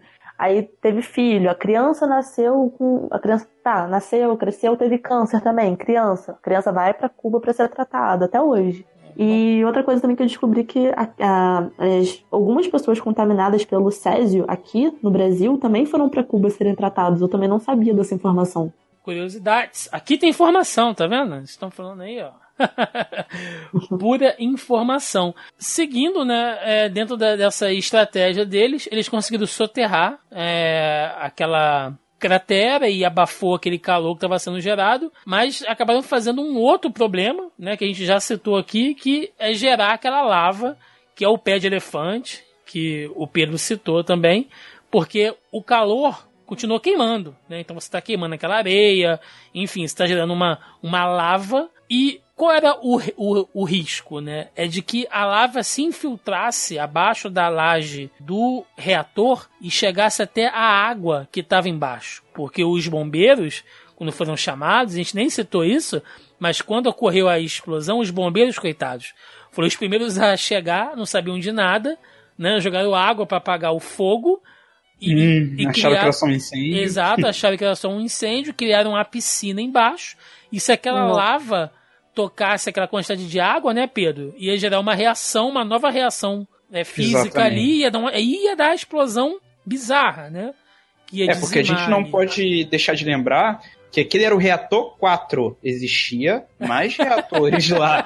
Então, se houvesse mais explosão, entendeu o efeito dominó? É, pois é. Fudeu! A merda como vai. Exatamente. Pois é. E aí os caras tiveram que drenar aquela água em condições completamente insalubres, né? Tiveram que se expor ainda mais à radiação, a água contaminada também.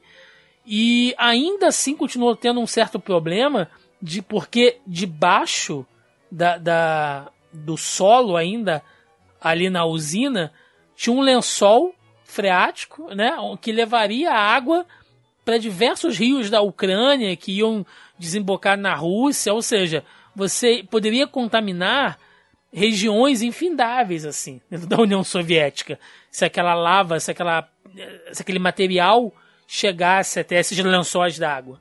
Então, qual foi a estratégia? E aí, de novo, é o que a gente citou.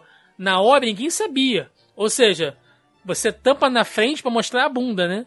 Então, você pega daqui, remenda ali. Né? Ah, eu, eu fiz isso aqui para consertar. Mas isso me gerou um outro problema. Ou seja, os caras tiveram que bolar uma es- estratégia que foram chamar mineradores da região de Tula ali, em cerca de mil, né, mil e quinhentos mineradores. De novo, a gente não tem um número preciso, é uma estimativa, para essa galera cavar, fazer uma espécie de bolsão embaixo da laje, da onde poderia vazar esse material radioativo, e ali eles fizeram uma espécie de câmara refrigeradora com nitrogênio puro, cara, com nitrogênio líquido Eles nunca puro. ficaram pelados, tá? é, eles, Nunca ficaram Isso foi, pelados. coisa, isso foi coisa da série. Eles Sim, nunca ficaram sim, pelados. sim, sim. E a gente também não pode esquecer que antes disso tudo, dos três mergulhadores. Sim, que retiraram, aj- ajudaram a tirar a água, enfim. E não foram morreram. fechar os. Não morreram? Não, não, morreram. Eles estão vivos Não até morreram muito depois. É. Acho que dos tem três? um- Não. Acho que dois. Acho que tem um vivo. Dois, um ou dois vivos, uma coisa assim, mas não morreram. E, Bizarro e- isso, mas não morreram. E, e quando eles entraram, ele falou: deu tchau pra família, ó. Não volto mais. é, você, Não, essa cena, o Thiago Que, falou a, que, a ideia, que, a, que a ideia era de que eles não voltar, né? Nossa, a cena é Eles iam bizarra. ficar lá. Essa, assim, eu eu acho que o grande marco da série é, é claro, ele facilita o fator científico mostrando de uma forma fácil, ele te localiza no fator histórico de forma excelente pelos efeitos especiais, etc. Mas o grande tchan da série é o lance do psicológico.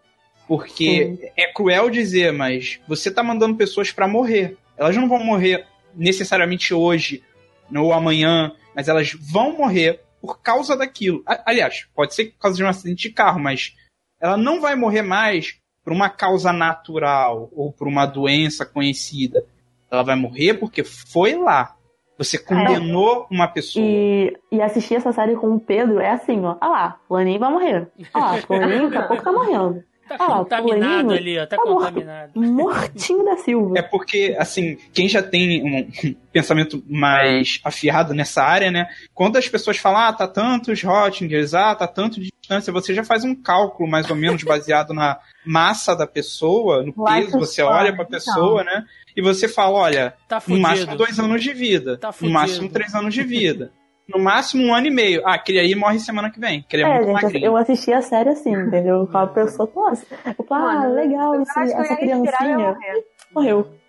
E, Eu respirava e eu ia morrer. Eu respirei, ups, morri.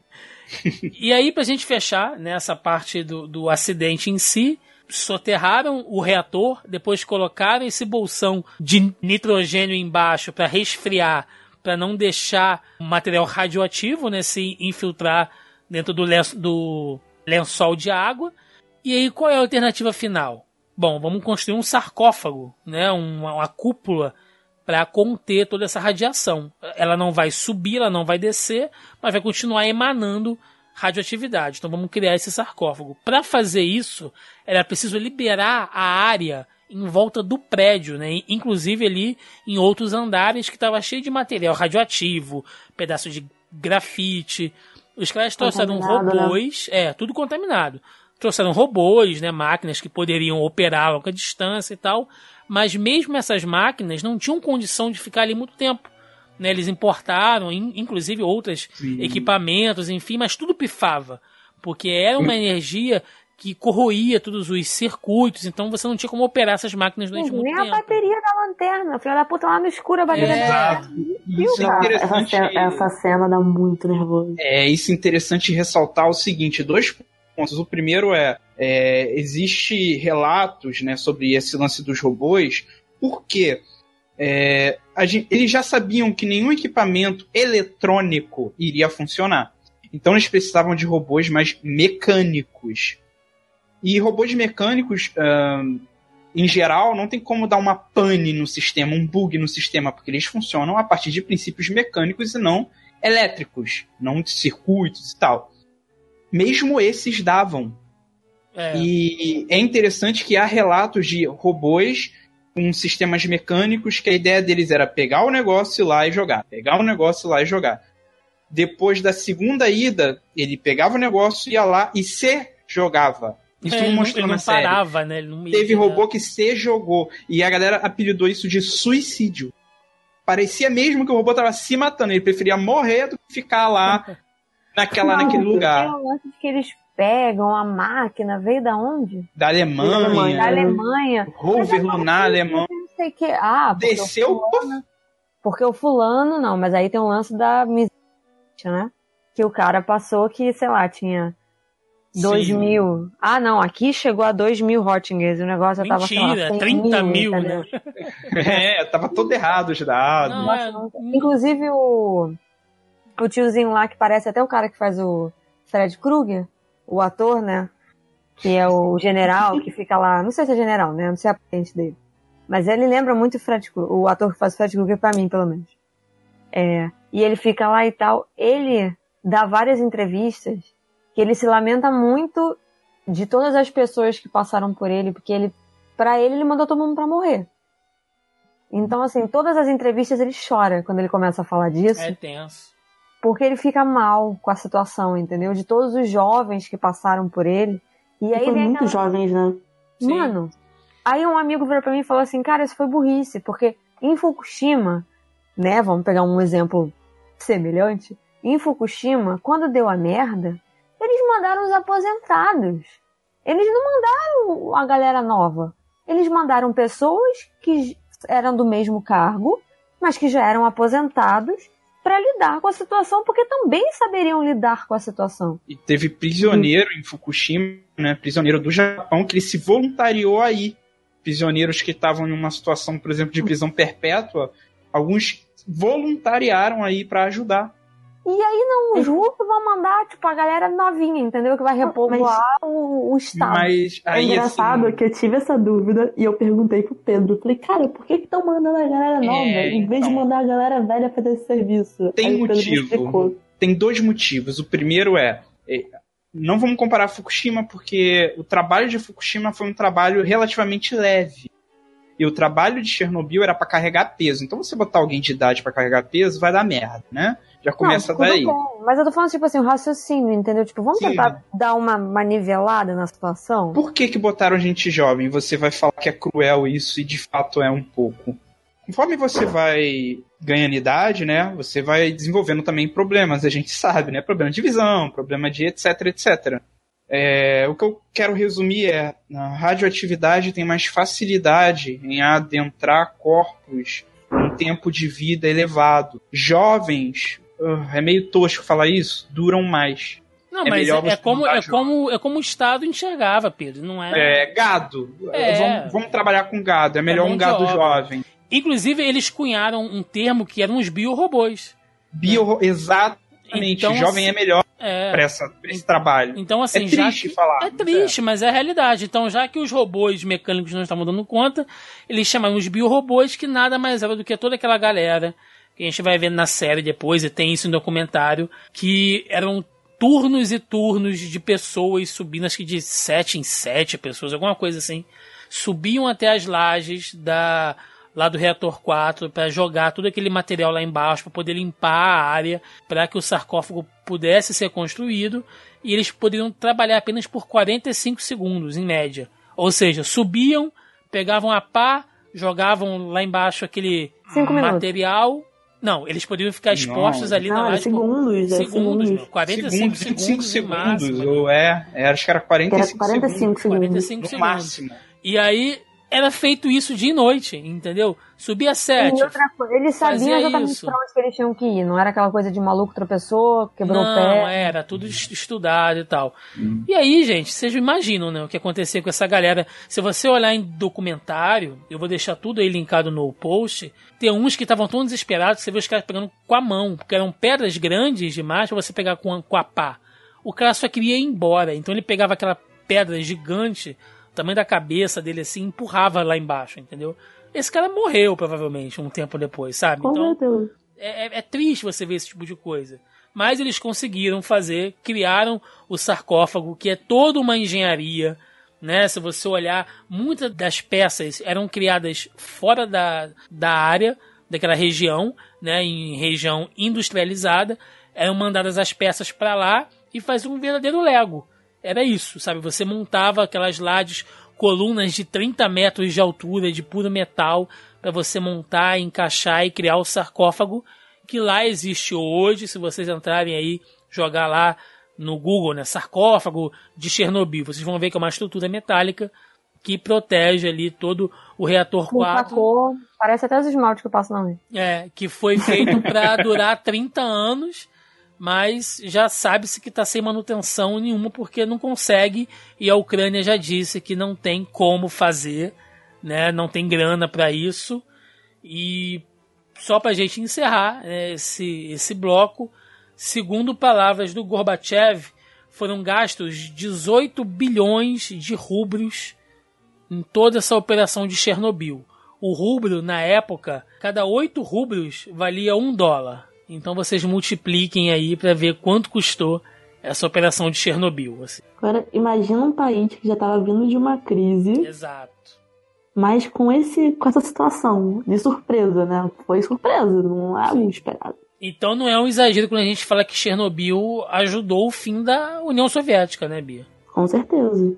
A Foi, se, se, se não, o, o principal fator para o fim da União Soviética. O fator decisivo, no caso. Sim.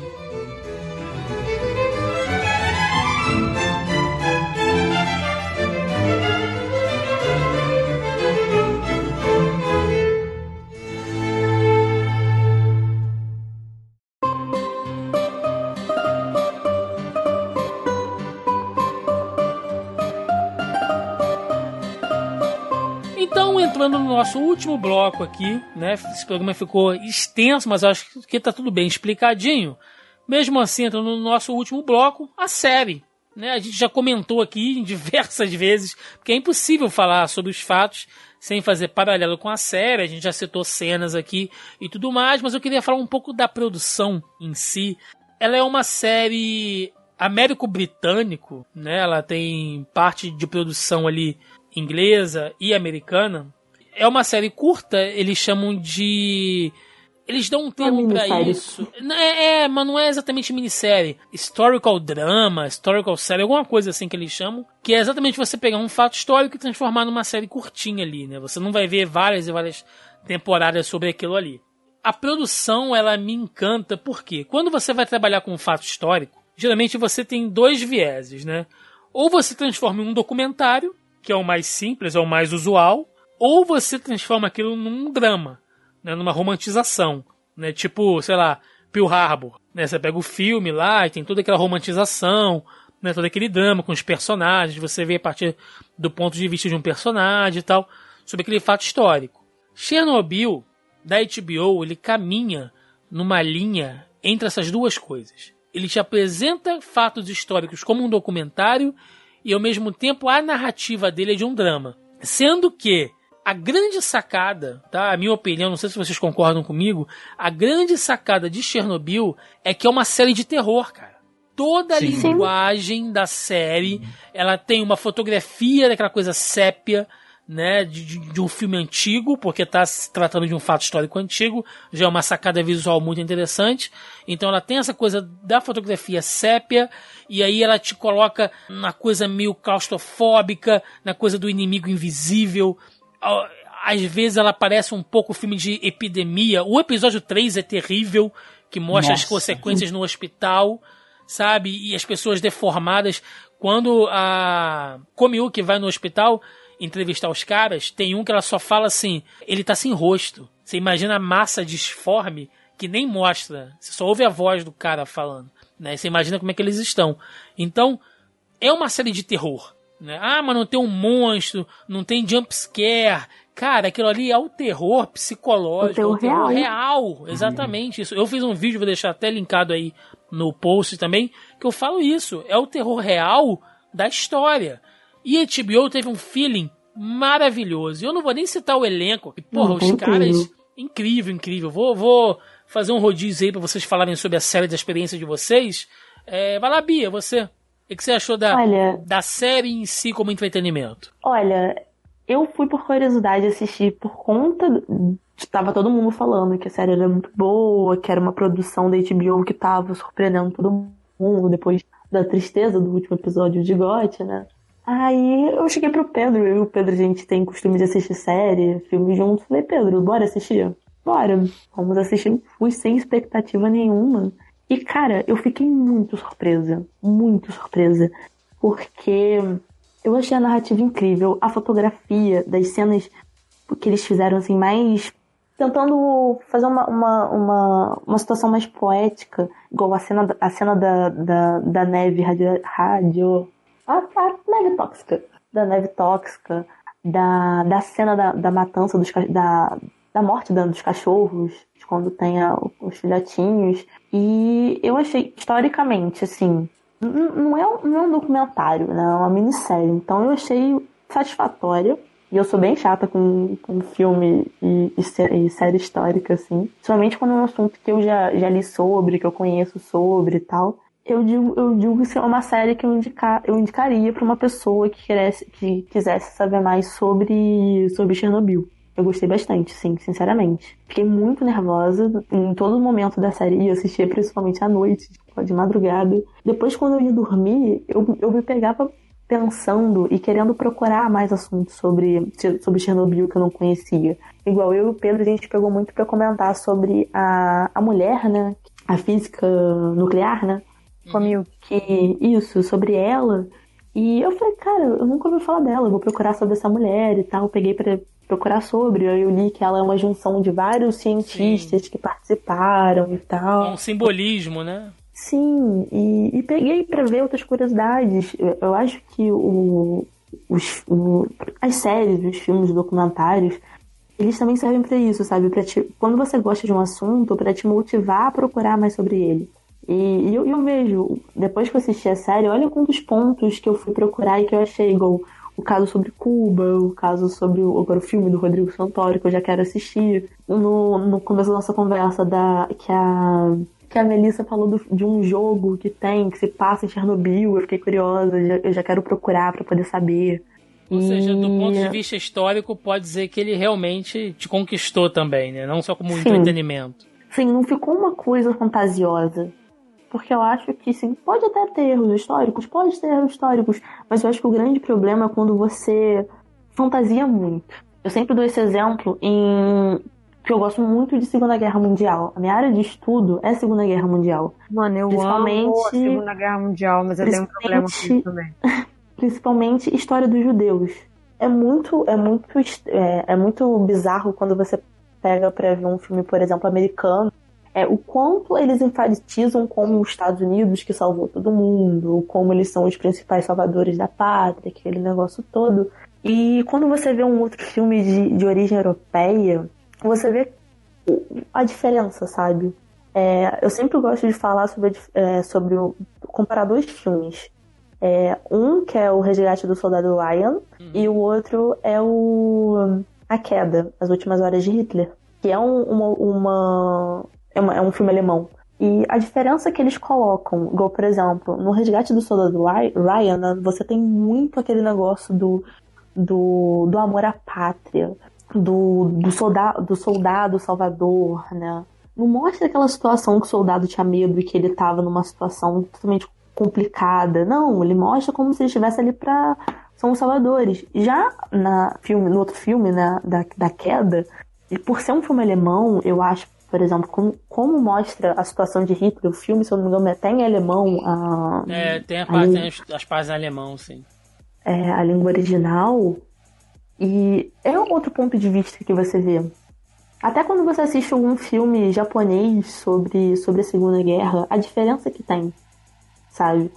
E não, não fantasia tanto, sabe? Pelo menos eu vejo essa diferença de alguns filmes europeus com Não alguns tem um filmes filme que tem parte 1 e parte 2? Como é que é? Aquele Cartas para Yojima. Cartas de Iwo Jima e a Conquista da Honra, do Clint Isso. Eastwood. Ah, eu assisti só Cartas para Hiroshima. É, eles se Eu complementam. conheço. Ah, Mas eu não cê- conheci. é, mas você assistiu É. melhor, você assistiu melhor. É, exatamente. Mas eles se complementam. Ah, eu não Excelente, conhecia. excelente. Cara, mas eu eu- acho essa questão da romantização de, da, da invenção. Mas eu gostei bastante de, da série. Eu acho que é uma série que. Oi? Não, você falou do Resgate do Soldado Ryan, eu fiquei rindo aqui no mudo porque a minha mãe odeia esse filme. a minha mãe fala, cara, eu enfrentei a guerra. Eu cheguei, um, perdi um monte de gente. Chega lá, o filho da puta não quer vir embora. Ah, mas tu vem embora. Tu vem. tu vem arrastado, mas tu vem. Então, por isso, o, acho que o único filme mais americano que eu gosto bastante de Segunda Guerra é o A Lista de Schindler. Pô, mas também, né? eles- Covardia ele- isso aí. Nossa, ele, ele me, até hoje, eu, não, não importa quantas vezes que eu assisto esse filme, que ele me ele mexe comigo de alguma forma que eu, eu não sei explicar. E é isso. Lembrando que é, Resgate do Soldado Ryan retrata ali o desembarque da Normandia, que tá fazendo 75 anos agora. Quem sabe a gente não Hum. Ó. fala sobre isso aí, ó. Já fica aí a. Ah, é um logo avisando que a gente tá falando. A gente vai falar das consequências, né? Chernobyl, o pico do turismo. É, A gente tá com. Não, é sério. Tem um pico de turismo enorme agora teve, na. Normandia, justamente por causa dos 75 anos. Eu tava Ué, lendo até agora- ontem, eu acho. Também, aquele último filme que lançou do, do mesmo diretor de Batman, eu esqueci o nome dele, do que Nolan? é, do Nolan? É o Isso. Dunkirk. Isso, nossa, é fantástico. Eu, eu Nossa, amei esse filme, eu achei fantástico. Eu tive, eu tive, eu, eu tive a, a, como fala, a possibilidade de assistir no cinema, 4K, a porrada toda e os- a trilha sonora, nossa, é fantástico. Não, faz uma puta E, diferença. E a, a, a praia, né, que se passa na França também, que não era a Normandia, já era outra praça, era, era outra praia na França, no Dunkerque. caso. Isso. Ah, o nome do filme, Beatriz. e também, agora, depois que lançou o filme, tomou um boom de turismo também. Porque era conhecido na França, negócio, para os ingleses e para os franceses. mas as pessoas daqui de fora não conheciam essa história. Eu, por exemplo, estudiosa de Segunda Guerra Mundial, não conhecia a história de Dunkirk. Fui conhecer por causa do filme. A gente E- geralmente fica naquela, naquela coisa ali de Omaha, né? da- das outras praias dos desembarques do Uhum. dia D ali e tal. E eu acho que é uma. Mas voltando a Chernobyl, eu acho que pra quem. Quem tá curioso sobre o assunto, quem quer ver uma série boa, curta, né? São cinco episódios só, né? São cinco? Seis? Não, Cinco, são cinco. cinco, né? Cinco episódios, mas uma hora de duração, mesmo assim, vale muito a pena assistir. Eu gostei pra caramba. Excelente. E você, Pedrão, o que, que você achou, cara, da série, do seu ponto de vista, tanto de do seu olhar físico e do seu olhar como fanzão, assim, nerd? O que, que você achou? Então, cara, é assim. A Bia, como ela mesma já apontou, vi a série porque ela me arrastou, né? Mas eu adorei a série. Pelo seguinte fato, eu acho que eu e a Bia a gente anda em caminhos opostos quando se trata do nosso ramo, que pra mim quanto mais fantasioso melhor, mais imaginação melhor. Eu adoro isso, adoro explorar esse lado. E essa série, ela sobre ela, ela soube equilibrar as coisas de forma emotiva. Por exemplo, quando a gente falava de Chernobyl, é, é fácil a gente falar, abre aspas, fácil, desculpa, mas dá pra gente falar sobre contexto histórico e etc e tal. Agora, sobre contexto científico, físico ou químico, por exemplo, a gente tem que usar a imaginação. Porque não tem foto, não tem relato, não tem vídeo, não tem. A gente tem que usar a imaginação para tentar imaginar como foi a situação.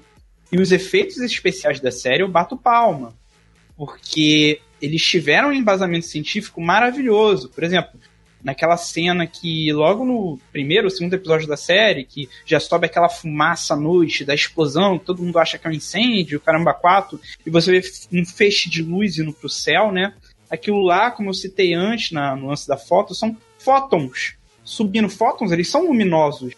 Então aquele rastro de luz pro céu era um, o, o, o efeito o efeito dos fótons subindo, né? Encadeando a radiação, e naquele momento, assim, pra quem meio que tava entendendo o que tava acontecendo, olhava e falava, fudeu.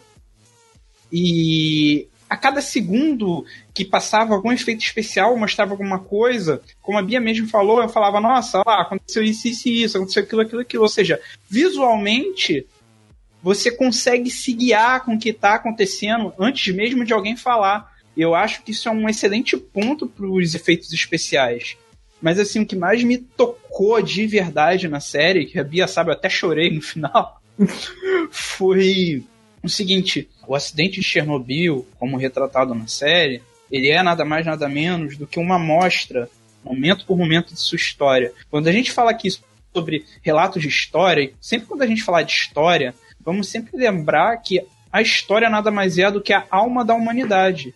Ela é o que nos define como seres, como sociedade. É ela que vai carregar para frente o conhecimento. É o peso no ombro do historiador de, de carregar o conhecimento para a próxima geração. E essa série, ela mostra isso um fator é, emotivo, assim como você apontou, que é o terror, né, que ela vai mostrando e tal. E no final ela te leva a questionar o seguinte: Olha quanto conhecimento, o tempo todo a gente discutiu isso, foi de certa forma privado das pessoas. Olha quanta coisa deixou de ser passada e quanta gente morreu por falta de informação. E agora a gente tem essa informação. A gente tem essa informação graças ao sacrifício de milhares de almas, de milhares de gente que foi lá para morrer, não só para salvar a sua pátria, porque no fundo, no fundo, foi para salvar a raça humana em si. E foi para deixar registrado o que aconteceu para que isso não volte a se repetir. E no final ele fala até sobre o cientista é uma criatura ingênua, é um, meio que um poeminho, uma falazinha, e isso toca qualquer um da área de ciências, porque você nota o peso da sua responsabilidade. A física é lindo. Ela é nada mais do que o poema que a natureza nos conta. A linguagem dele é a matemática? É, mas é poesia pura. E olhar a forma com que o ser humano pega esse poema e destrincha ele em catástrofe, e você vê de forma nua, crua, cruel, na sua frente aquilo acontecendo através da série, isso te toca. Quando aconteceu Hiroshima e Nagasaki, cientista do projeto Manhattan, né, falou: "Eu me tornei a morte, eu me tornei o pálido anjo", né? A gente olha depois para Chernobyl e vê o reflexo disso com o tanto que a natureza tem a nos mostrar. É esse o potencial da raça humana? Eu acho que assim, é, tem uma frase, né, de um cientista renomado que via quando era pequeno, aquele Carl Sagan, né, que ele fala sobre o pálido ponto azul, é quase um poema ele falando as coisas, e no final ele fala uma coisa que eu gostaria de destacar, não só para essa série, mas todo mundo, que ele diz o seguinte, é, se destaca a nossa responsabilidade de sermos mais amáveis uns outros e para preservarmos e protegermos o nosso único lar que conhecemos. E eu acho que é esse o verdadeiro peso, não só de um cientista, mas de um historiador, de um professor, de qualquer pessoa que está de frente a uma situação adversa. Carregar o peso do conhecimento e tentar ajudar o próximo. Eu acho que a série mostrou isso com essa pitada de terror e essa agonia que ela dava de uma forma muito linda. As pessoas iam para lá sabendo que iam morrer. As pessoas iam para lá para tentar resolver o problema. O problema que foi causado por dinheiro, por egoísmo, por questão política. A raça humana quase sofreu uma catástrofe, aliás, sofreu uma catástrofe que mudou a nossa forma de ver o mundo por causa de política, por causa de dinheiro e toca a pessoal da área de ciências, especialmente tal, porque, como eu disse, é um peso que carregamos e até hoje vemos situações parecidas, onde podemos a qualquer momento gerar catástrofes terríveis por coisinhas econômicas e coisinhas de política. Bom, é, é isso que eu mais amei na em geral. Bom, quem disse que um cara da, de exatas não pode ser sensível aí, tá vendo? Um cara dos números. ah, mas o Pedro, o Pedro não vale porque o Pedro é mestre de, de mesa de RPG. O Pedro não vale. É um homem da, da narrativa. É, Melissa Andrade, e você? O que, que você achou aí? Cara, eu sou uma pessoa extremamente curiosa. É, eu já falei em outros podcasts aqui que eu acho que o meu gênero de filme favorito é a cinebiografia. Eu adoro saber da vida dos outros, ou de fatos históricos, ou de conhecimentos, com a licença poética que tiver, porque para mim não interessa, eu vou acabar pesquisando depois para saber o quanto daquilo ali é verdade, o quanto é fabricado, enfim. E eu achei, nossa, eu achei muito bem feita.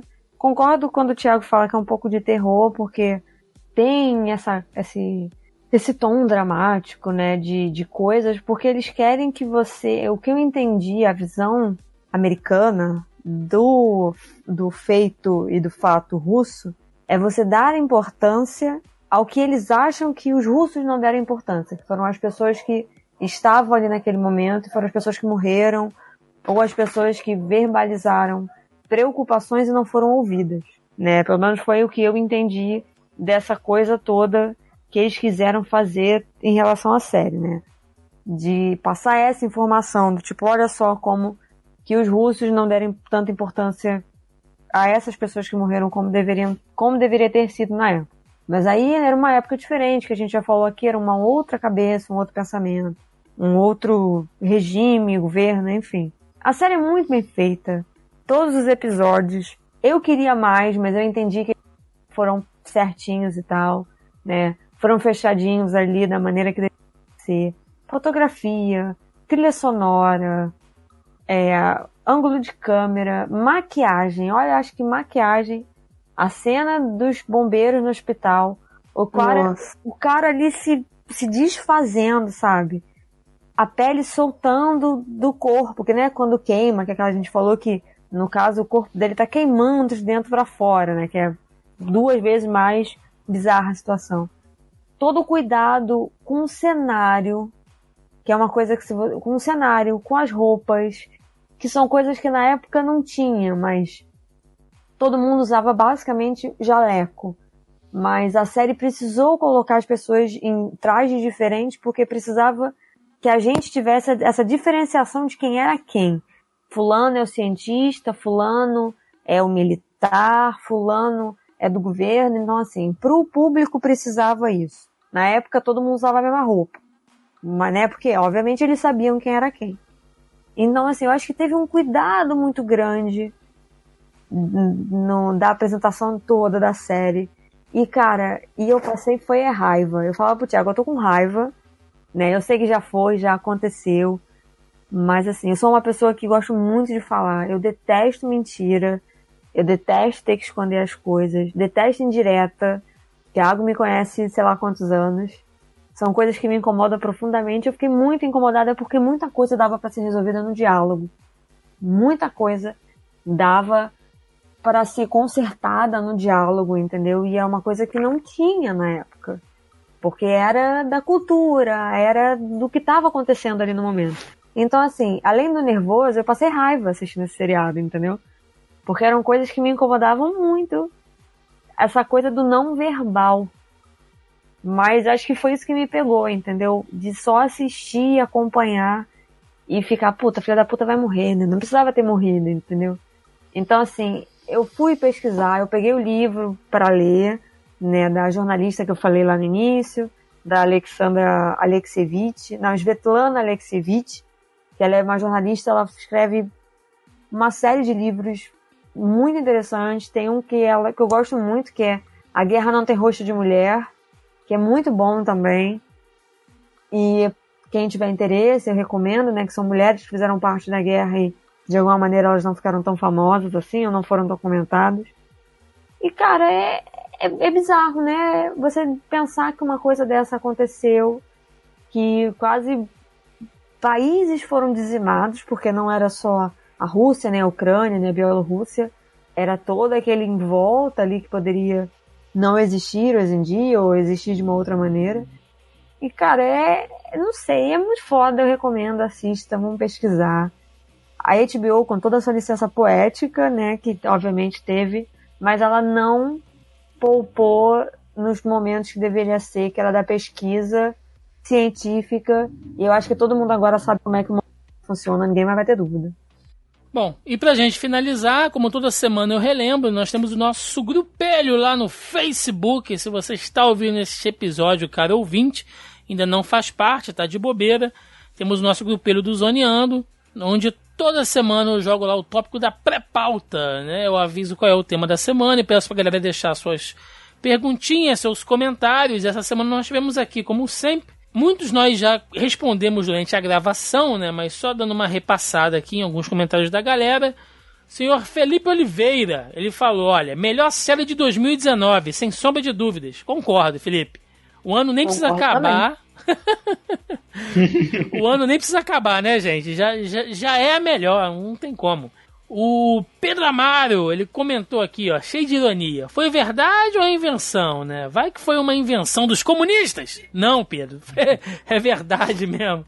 Infelizmente, é tipo né? o homem que não pisou na lua, entendeu? É, não é igual Ai, Terra. Não, isso não. não é igual Terra plana, não, cara. É verdade mesmo. Infelizmente. A, a, acho que o que dói é a gente saber que aquilo tudo aconteceu, né? Então é é complicado. A Sara Gomes comentou: olha, quanto custou? Até que ponto é verdade? Que ponto eles enfeitaram mais? E quem ficou dizendo, tá morto, morreu mais um? Ah, o Pedro. O Pedro ficou dizendo isso o tempo inteiro.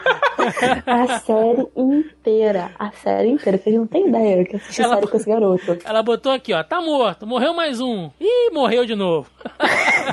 Foi bem isso. E mais alguém, e ela termina, né? E mais alguém ficou com raiva da demora de resposta e da relapsidade dos caras que poderiam ter salvo mais vidas? Todo mundo todo sabe. Mundo. Todo mundo. Todos nós. Acho que a ideia foi essa. Puta, cara, todo Não, mundo. Deixa... pra passar raiva, né? Porque eu passei é. raiva. A gente só Todos viu nós. pra passar raiva. O Carlos Nani fez um comentário aqui interessante, olha só. Por que não em russo? Brincadeira, eu ainda não vi, mas estou tenso para ver logo. Essa é uma coisa que eu tava até falando com, com a Mel, é o seguinte. A série é perfeita, gente, eu não tenho do, do que reclamar. Se fosse em russo, Tá? E aí é uma coisa Ia ser mais legal. Seria legal porque pela imersão. Tem alguns trechinhos da série que são em russo. Tem uma hora que eles mostram o áudio de uma ligação pros, pros bombeiros em, em, em russo. É, quando a reportagem no jornal. A reportagem, quando os moradores estão para ser evacuados, fica aquele tanque de guerra passando com aquela gravação em russo, né, convocando eles para uhum. sair. aquilo é uma puta imersão. Né? Você tá Tem viajando. um, dentro um filme que fez muito isso comigo, porque o, eu, eu usei, engraçado que eu usei o livro desse filme usei o, o filme no meu TCC, que é, se passa no Camboja, que é da Angelina Jolie, aquele primeiro Mataram Meu Pai, Sim. que ele é todo em cambojano. Já É, assistiu, o, da o, o, próprio Paixão de Cristo, lá também, que, é, que eles fazem em, em hebraico, né? hebreu? É, hebraico, né? É. sabe, Te dá uma outra imersão, né? Te- te- Aramaico. Uhum. Aramaico, isso. Aramaico. Ele te dá toda uma imersão. Então, assim, não é que a série. E aí tem sempre aquela galerinha que gosta de arrumar pelo em ovo, né? Ah, se- tinha que ser em russo. Não, velho, não tinha que ser em russo. Não, eu vi gente É, reclamando. Porque, porque a série também é americana, né? Não, É. não tem sentido ser em russo. Seria legal, coisa, seria legal, quantas mas. pessoas não botaram essa porra em dublado? Né? Ah, com certeza. Não é assim, que. nada contra, mas é, é- eu tô mostrando um fato comercial. Sim. O negócio que é inglês, que é um idioma extremamente difundido, as pessoas já preferem assistir dublado. Mano, se fosse uma série sobre um acontecimento russo, da- na Rússia, em russo, ninguém ia querer assistir. Pois é, pois é. A ideia é passar informação. Se é pra passar informação, não pode ter ruído. Infelizmente, fazer um negócio em russo seria ruído. Você não ia passar informação, porque as pessoas não iam assistir. Bom, E legal. arrumar uma briga maior ainda com a Rússia. eu, eu, eu falaria em russo tudo errado, só pra, só pra irritar. o Vladimir Putin. Testar a paciência dele. Eu tive que fazer essa piadinha. Muito boa, muito boa. Obrigado. Eu ia, eu- ia fazer agora, você fez por mim. Muito obrigado. Estávamos todos nos segurando aqui. É. Alguém foi nossa heroína. Você via a alma do Felipe aqui nesse momento das piadas Não, a infames. alma do Thiago. O Thiago está em silêncio esse programa inteiro. Ele não soltou uma piadinha escrota. Ah, E ele sempre solta piadinhas escrotas de pai, sabe? é porque eu tô contaminado pela série. Eu não soltei Aí, ó, tá vendo? Demorou. O Thiago Santos, meu xará, colocou aqui, olha. Achei a série foda, tensa e rica em detalhes. Mas em cinco episódios não gravei o nome de nenhum personagem. Legal, bem-vindo ao nosso. É, acontece. Thiago, Não é aconteceu mesmo. comigo aí. É, porque a gente fica vendo e analisando. e Eu, cara, eu assisti cada episódio pelo menos três vezes. Então, com o tempo, você vai, você vai pegando, assim, né? Então, Cara, que inveja dessa menina. Porque eu tava comentando com a Bia um dos meus maiores problemas em sala de aula é que eu não decoro o nome de ninguém. Aí na hora de dar esporro, ops, ô garoto, ô, retardado, ô, senta aí, cara. Eu não decoro o nome de ninguém.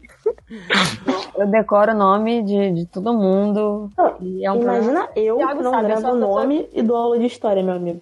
é, Ah. nome e data, né? Desgraça. Porra, uma tristeza. O nosso amigo Andréas, ele colocou aqui, olha, toda obra que consumo onde retrata fatos históricos com catástrofes me dói o coração. Mesmo que tenha aquele floreio ficcional para mover a trama. Porque tudo começa com a bandeira em prol do progresso da civilização. E logo é corrompida pela ganância e prepotência do ser humano. É o que o Pedro falou, né? O Exatamente deixou- o que eu falei. Isso claro dói o coração. É, é foda, né? Você vê. Mas, infelizmente, é, o, é a vida, né? C'est la vie. Né? O- Dá pra falar, inclusive, é, de coisas que tão, andam acontecendo hoje em dia e pouca gente sabe. Dá pra falar, tipo, horas sobre algumas merdas que andam fazendo, principalmente na China, com relação à pesquisa de cérebro e tal, que você ficaria chocado, mas Jesus. é uns bagulho bizarro, meu povo. O Alan Michael, ele colocou aqui, ó, uma questão interessante. Vocês enxergam um, um viés tendencioso dos Estados Unidos em jogar a culpa no Partido Comunista com a realização dessa série a essa altura do campeonato? Se é que me entendem. Achei muito estranho uma série como essa saindo nos dias de hoje. A série tem muitos problemas. Achei bem maniqueísta. É impossível você não se cativar pelos protagonistas e não demonizar os vilões, entre aspas, né, que ele colocou aqui. Algo que uma série tratando de um tema que se diz respeito a toda a humanidade não deveria pintar tão fácil nesses tempos de polarização. Alan, eu entendi, eu entendi o seu ponto de vista. É, a gente tem que reconhecer que a série tem essa coisa do viés ficcional, porque é um drama, é para você para fazer você se emocionar e tal. Mas como eu citei, cara, no meu ponto de vista, pelo menos, né? é, ela anda muito bem nesse meio entre o documentário e a ficção. Tudo que a gente citou aqui ao longo do podcast, e ficou bem longo mesmo, mas tudo que a gente citou foi o tempo inteiro assim: aconteceu tal coisa, como na série, né? Ah, porque quando a gente viu que isso e isso aconteceu, igual mostraram na série, ou seja, tem o apelo emocional daquele drama? Tem, concordo. Pode ter um viés político? Talvez. Não, não descarto. Mas não é uma série falsa, sabe? Tudo que eles mostraram ali tem embasamento real, tá? Tem embasamento científico, comprovado em fatos históricos. Então, assim, é, se pode ter um viés político de tentar atacar ali a questão da Rússia e tal, pode ter, sabe? Mas eu acho que Chernobyl é uma coisa que tá assim tão enraizada na cultura pop, cara, com tantos filmes e livros e a mística da coisa, né, que aconteceu ali e tal, que uma hora ou outra ia aparecer uma série que ia bater nisso, sabe? Então eu acho que isso não, isso não tira nenhum crédito dela não. Eu acho interessante o seu ponto de vista da gente realmente tentar ver assim qual é o viés histórico, né, se é real, mas como a própria Bia falou aí que é a melhor embasada para afirmar isso ou não. é, acho que a série fez o papel Cumpriu dela o papel. direitinho, né? É, fez o papel Cumpriu direitinho. o papel dela. E assim, vale a pena também deixar claro que, apesar de todo esse viés político, ele falou um ponto interessante. Ah, por que soltar essa série hoje em dia? Tem um motivo. Como eu disse, no, a gente está num período do campo científico onde, como eu estava comentando um tempo atrás com a Bia, e o que eu vou falar vai irritar muito engenheiro e muito matemática, eu vou plantar a treta aqui e sair correndo, tá? É... Farpas, meu amigo. Exato, a gente está num período em que a física, é, que a gente agora está focando na física quântica, ela evoluiu demais. Ela evoluiu a um ponto que a matemática não se prova o suficiente para tentar resolver problemas. Ou seja, a gente precisa descobrir uma nova linguagem para aí sim tentar entender o que acontece no campo quântico. Para aí sim querer criar novas invenções. Ou seja, a gente está vendo um tempo de quase estacionando para tentar rever todo o conceito científico que a gente tem até agora para ver se alguma coisa vai dar certo, vai vingar, se a gente pode por exemplo, é, há pouco tempo atrás, falando até da SpaceX e do Elon Musk, né, que está agora em pauta, em novidade, a gente tá vivendo quase que uma corrida espacial 2.0 de novo. Só que qual o principal problema disso? É, como eu havia dito no meio do podcast, as coisas pequenas se comportam diferente das coisas grandes. E a matemática, ela está se provando ineficiente porque a gente está olhando, fazendo cálculo, coisas como emaranhamento quântico, é, enfim, recentemente a foto do buraco negro. E a gente está descobrindo o seguinte: todas as coisas que a gente considera lei para mecânica clássica, as famosas leis de Newton, a lei de não sei o que, tá, tá, tá dando erro. Ou seja, a gente se embasou esse tempo todo em coisas que podem sim estar erradas. E aí? Que desespero, hein? E eu estudei que essa desespero. porra toda à toa. É... Exato. é o desespero que tá nos nossos coraçõezinhos no dia a dia, né?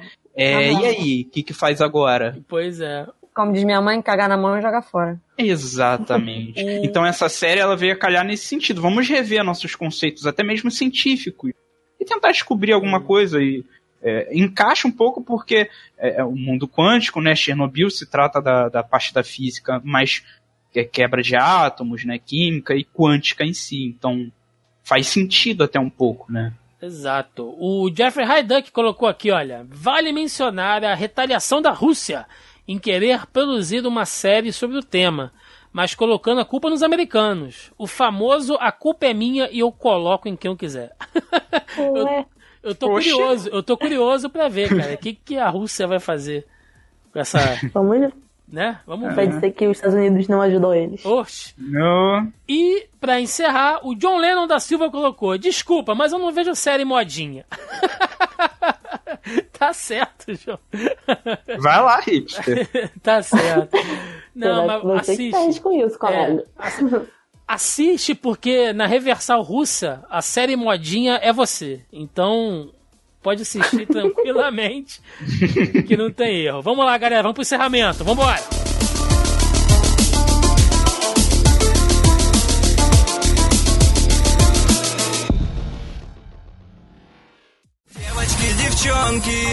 уставайте, ручки все подняли, хлопайте давайте. Песенка простая, глупая такая, все в ней очень складно, смысла нет, но ладно. Громче, громче хлопай. E chegamos ao final de mais um Zoneando Podcast, aonde falamos extensivamente sobre Chernobyl, a ficção, a realidade, o drama, o terror real desta que é uma das maiores cagadas da humanidade, meus amigos. Ficou um podcast longo, eu sei que pode ter ficado um pouco cansativo aí, mas olha, eu garanto que muita coisa a gente não falou. muita coisa a Oh. gente teve que cortar aqui, suprimir, porque é o tipo de assunto que um puxa o outro, né? É um assunto perfeito pra uma mesa de bar, pra gente sentar, pedir uma cerveja e começar a falar de Guerra Fria, de, de comunismo, né? De, de- de guerra, bomba atômica, fusão nuclear. É um negócio muito doido. Então a gente foi meio que segurando aqui, mas acho que a gente conseguiu abordar todos os pontos relevantes entre a vida real, entre o fato histórico do que realmente aconteceu lá em abril de 1986, que é um fato que mudou né, os cursos da humanidade, pelo menos no campo científico, para sempre. E também o que a gente viu nessa excelente série da HBO que a gente usou para se pautar durante todo o programa. Então eu quero agradecer demais aqui aquele espaço para recadinho, jabá, se vocês quiserem falar. Senhorita Melissa Andrade, olha só, quem disse que a gente não pode ser científico nesse programa, né? Eu não sei quem, porque não fui eu não. não, enquanto a gente tava gravando aqui, eu tava passando raiva com o servidor do site, entendeu? Mas já, já está tudo funcionando, certinho. Deixei minha, meu parecer um pouco diferente do que eu falei aqui hoje, né, no podcast sobre Chernobyl, tá lá no site. Então, se você gosta de cultura pop, quer saber minha opinião e a opinião de outras pessoas, clica lá no mediageek.com.br, Facebook, Instagram e o site né? Deixa sua curtida, seu comentário, compartilha, entendeu? Porque o servidor tá querendo me sacanear, mas não vai conseguir não. Continuaremos no ar, assim como o reator 4 tá de pé lá, o Media Geek vai continuar de pé também. Olha, Ah, trancos e barrancos. Eu não sei se é uma boa analogia, não, mas tudo bem. Espero que não dê problema. Beatriz Turba, muito obrigado pela presença. ah, eu que agradeço. Eu queria muito agradecer pelo convite de vocês. Adorei falar sobre o assunto, mesmo ficando um pouco nervosa. Ainda tá muito Mas- nervosa? Agora já não, né? Lá do meio pro Ah, final. eu sou a pessoa nervosa. Eu só não fico nervosa de cosplay no palco. De resto, meu filho, só, Praticamente um só chihuahua. tristeza. Exatamente. Tô aqui ó, até agora me tremendo de nervoso. Que isso, pode ficar à vontade, mete a mão na geladeira. Pode fazer xixi de porta aberta. Não, mentira, não pode. Mas pode ficar tranquila, fica à vontade aí, entendeu? Obrigado pela Mas- presença. E quem, e quem quiser te achar pela, pelas internets, Bia, se é que você quer ser achada, onde as pessoas podem conversar Olha, com você, te conhecer. Olha, eu sempre tô falando bastante no Twitter, falando bastante merda, mas falando bastante no Twitter, que é o Beturba, que é B-E-T-U-R-B-A, e é o mesmo nome também pro Instagram, que são as duas redes sociais, assim, que eu mais, mais uso, mas o Twitter, assim, eu tenho usado mais. Vai ter, link, Então- vai ter link no post aí pra quem quiser entrar em contato com a, com a Bia aí. Tirar, segue no Instagram, galerinha. Segue lá, segue lá, vai ver essas, essas madeixas cacheadas maravilhosas de Beatriz Turbo. Estarão lá no Instagram.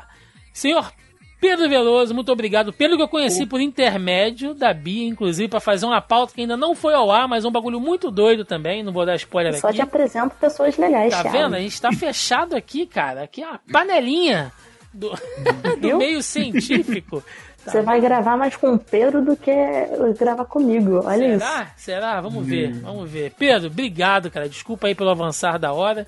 Foi um Pô, eu que prazer. agradeço. Fica à vontade aí. Pô, eu agradeço muito por terem me convidado, que é uma coisa que eu tava conversando até com a Bia. No finalzinho da série a gente falou sobre isso. O valor da interdisciplinaridade, né? O fato de você poder ter uma conversa e envolver fatores históricos, científicos, geográficos e afins, né? E, e intro- introduzir isso no mundo pop, por exemplo. É, porque eu sou sempre a favor do, de disseminar mais conhecimento. Eu agradeço muito pela oportunidade de ter aqui conversado com vocês, falar sobre Chernobyl, falar sobre o campo científico, falar sobre nerdice, porque, pff, que não? Como a Bia disse, eu mestre RPGs, eu adoro nerdice, adoro imaginação, adoro soltar a louca por aí. E, bom, é isso. Eu também tô super nervoso. Eu peço desculpas se eu me estendi falando muito, porque se me deixar solto já era. Falo pra É caramba. um palestrinho. É, é, mas, pô, muito obrigado. Foi muito legal estar aqui. Pois é, galera. Então é isso. Agradeço mais uma vez a presença dos convidados. Ficou um pouco longo, mas é isso aí. Vocês sabem que a gente se, se esforça. Nós primamos sempre pelo conteúdo aqui e nada mais além disso. Agora Se a gente você. estender mais 3 minutos, a gente consegue fechar em 3h30 no Toque Agradece. Não, pelo amor de Deus, você não precisa editar isso tudo. É. Então deixe nos comentários aí a sua opinião. O que vocês acharam de Chernobyl, a série? Você passou a estudar mais o que aconteceu? Você ficou ávido por consumir mais conteúdo? Deixem nos comentários a opinião de vocês. Queremos muito saber o que vocês acharam. Se quiserem ver mais aqui, a, a Bia, o Pedro, quiser que a gente aborde mais esses temas científicos assim, deixa nos comentários aí também. Vai ser sempre um prazer falar mais sobre isso por aqui. Então é isso, galera. Ficamos por aqui e até semana que vem. Um abraço e até mais. Valeu! Tchau, tchau.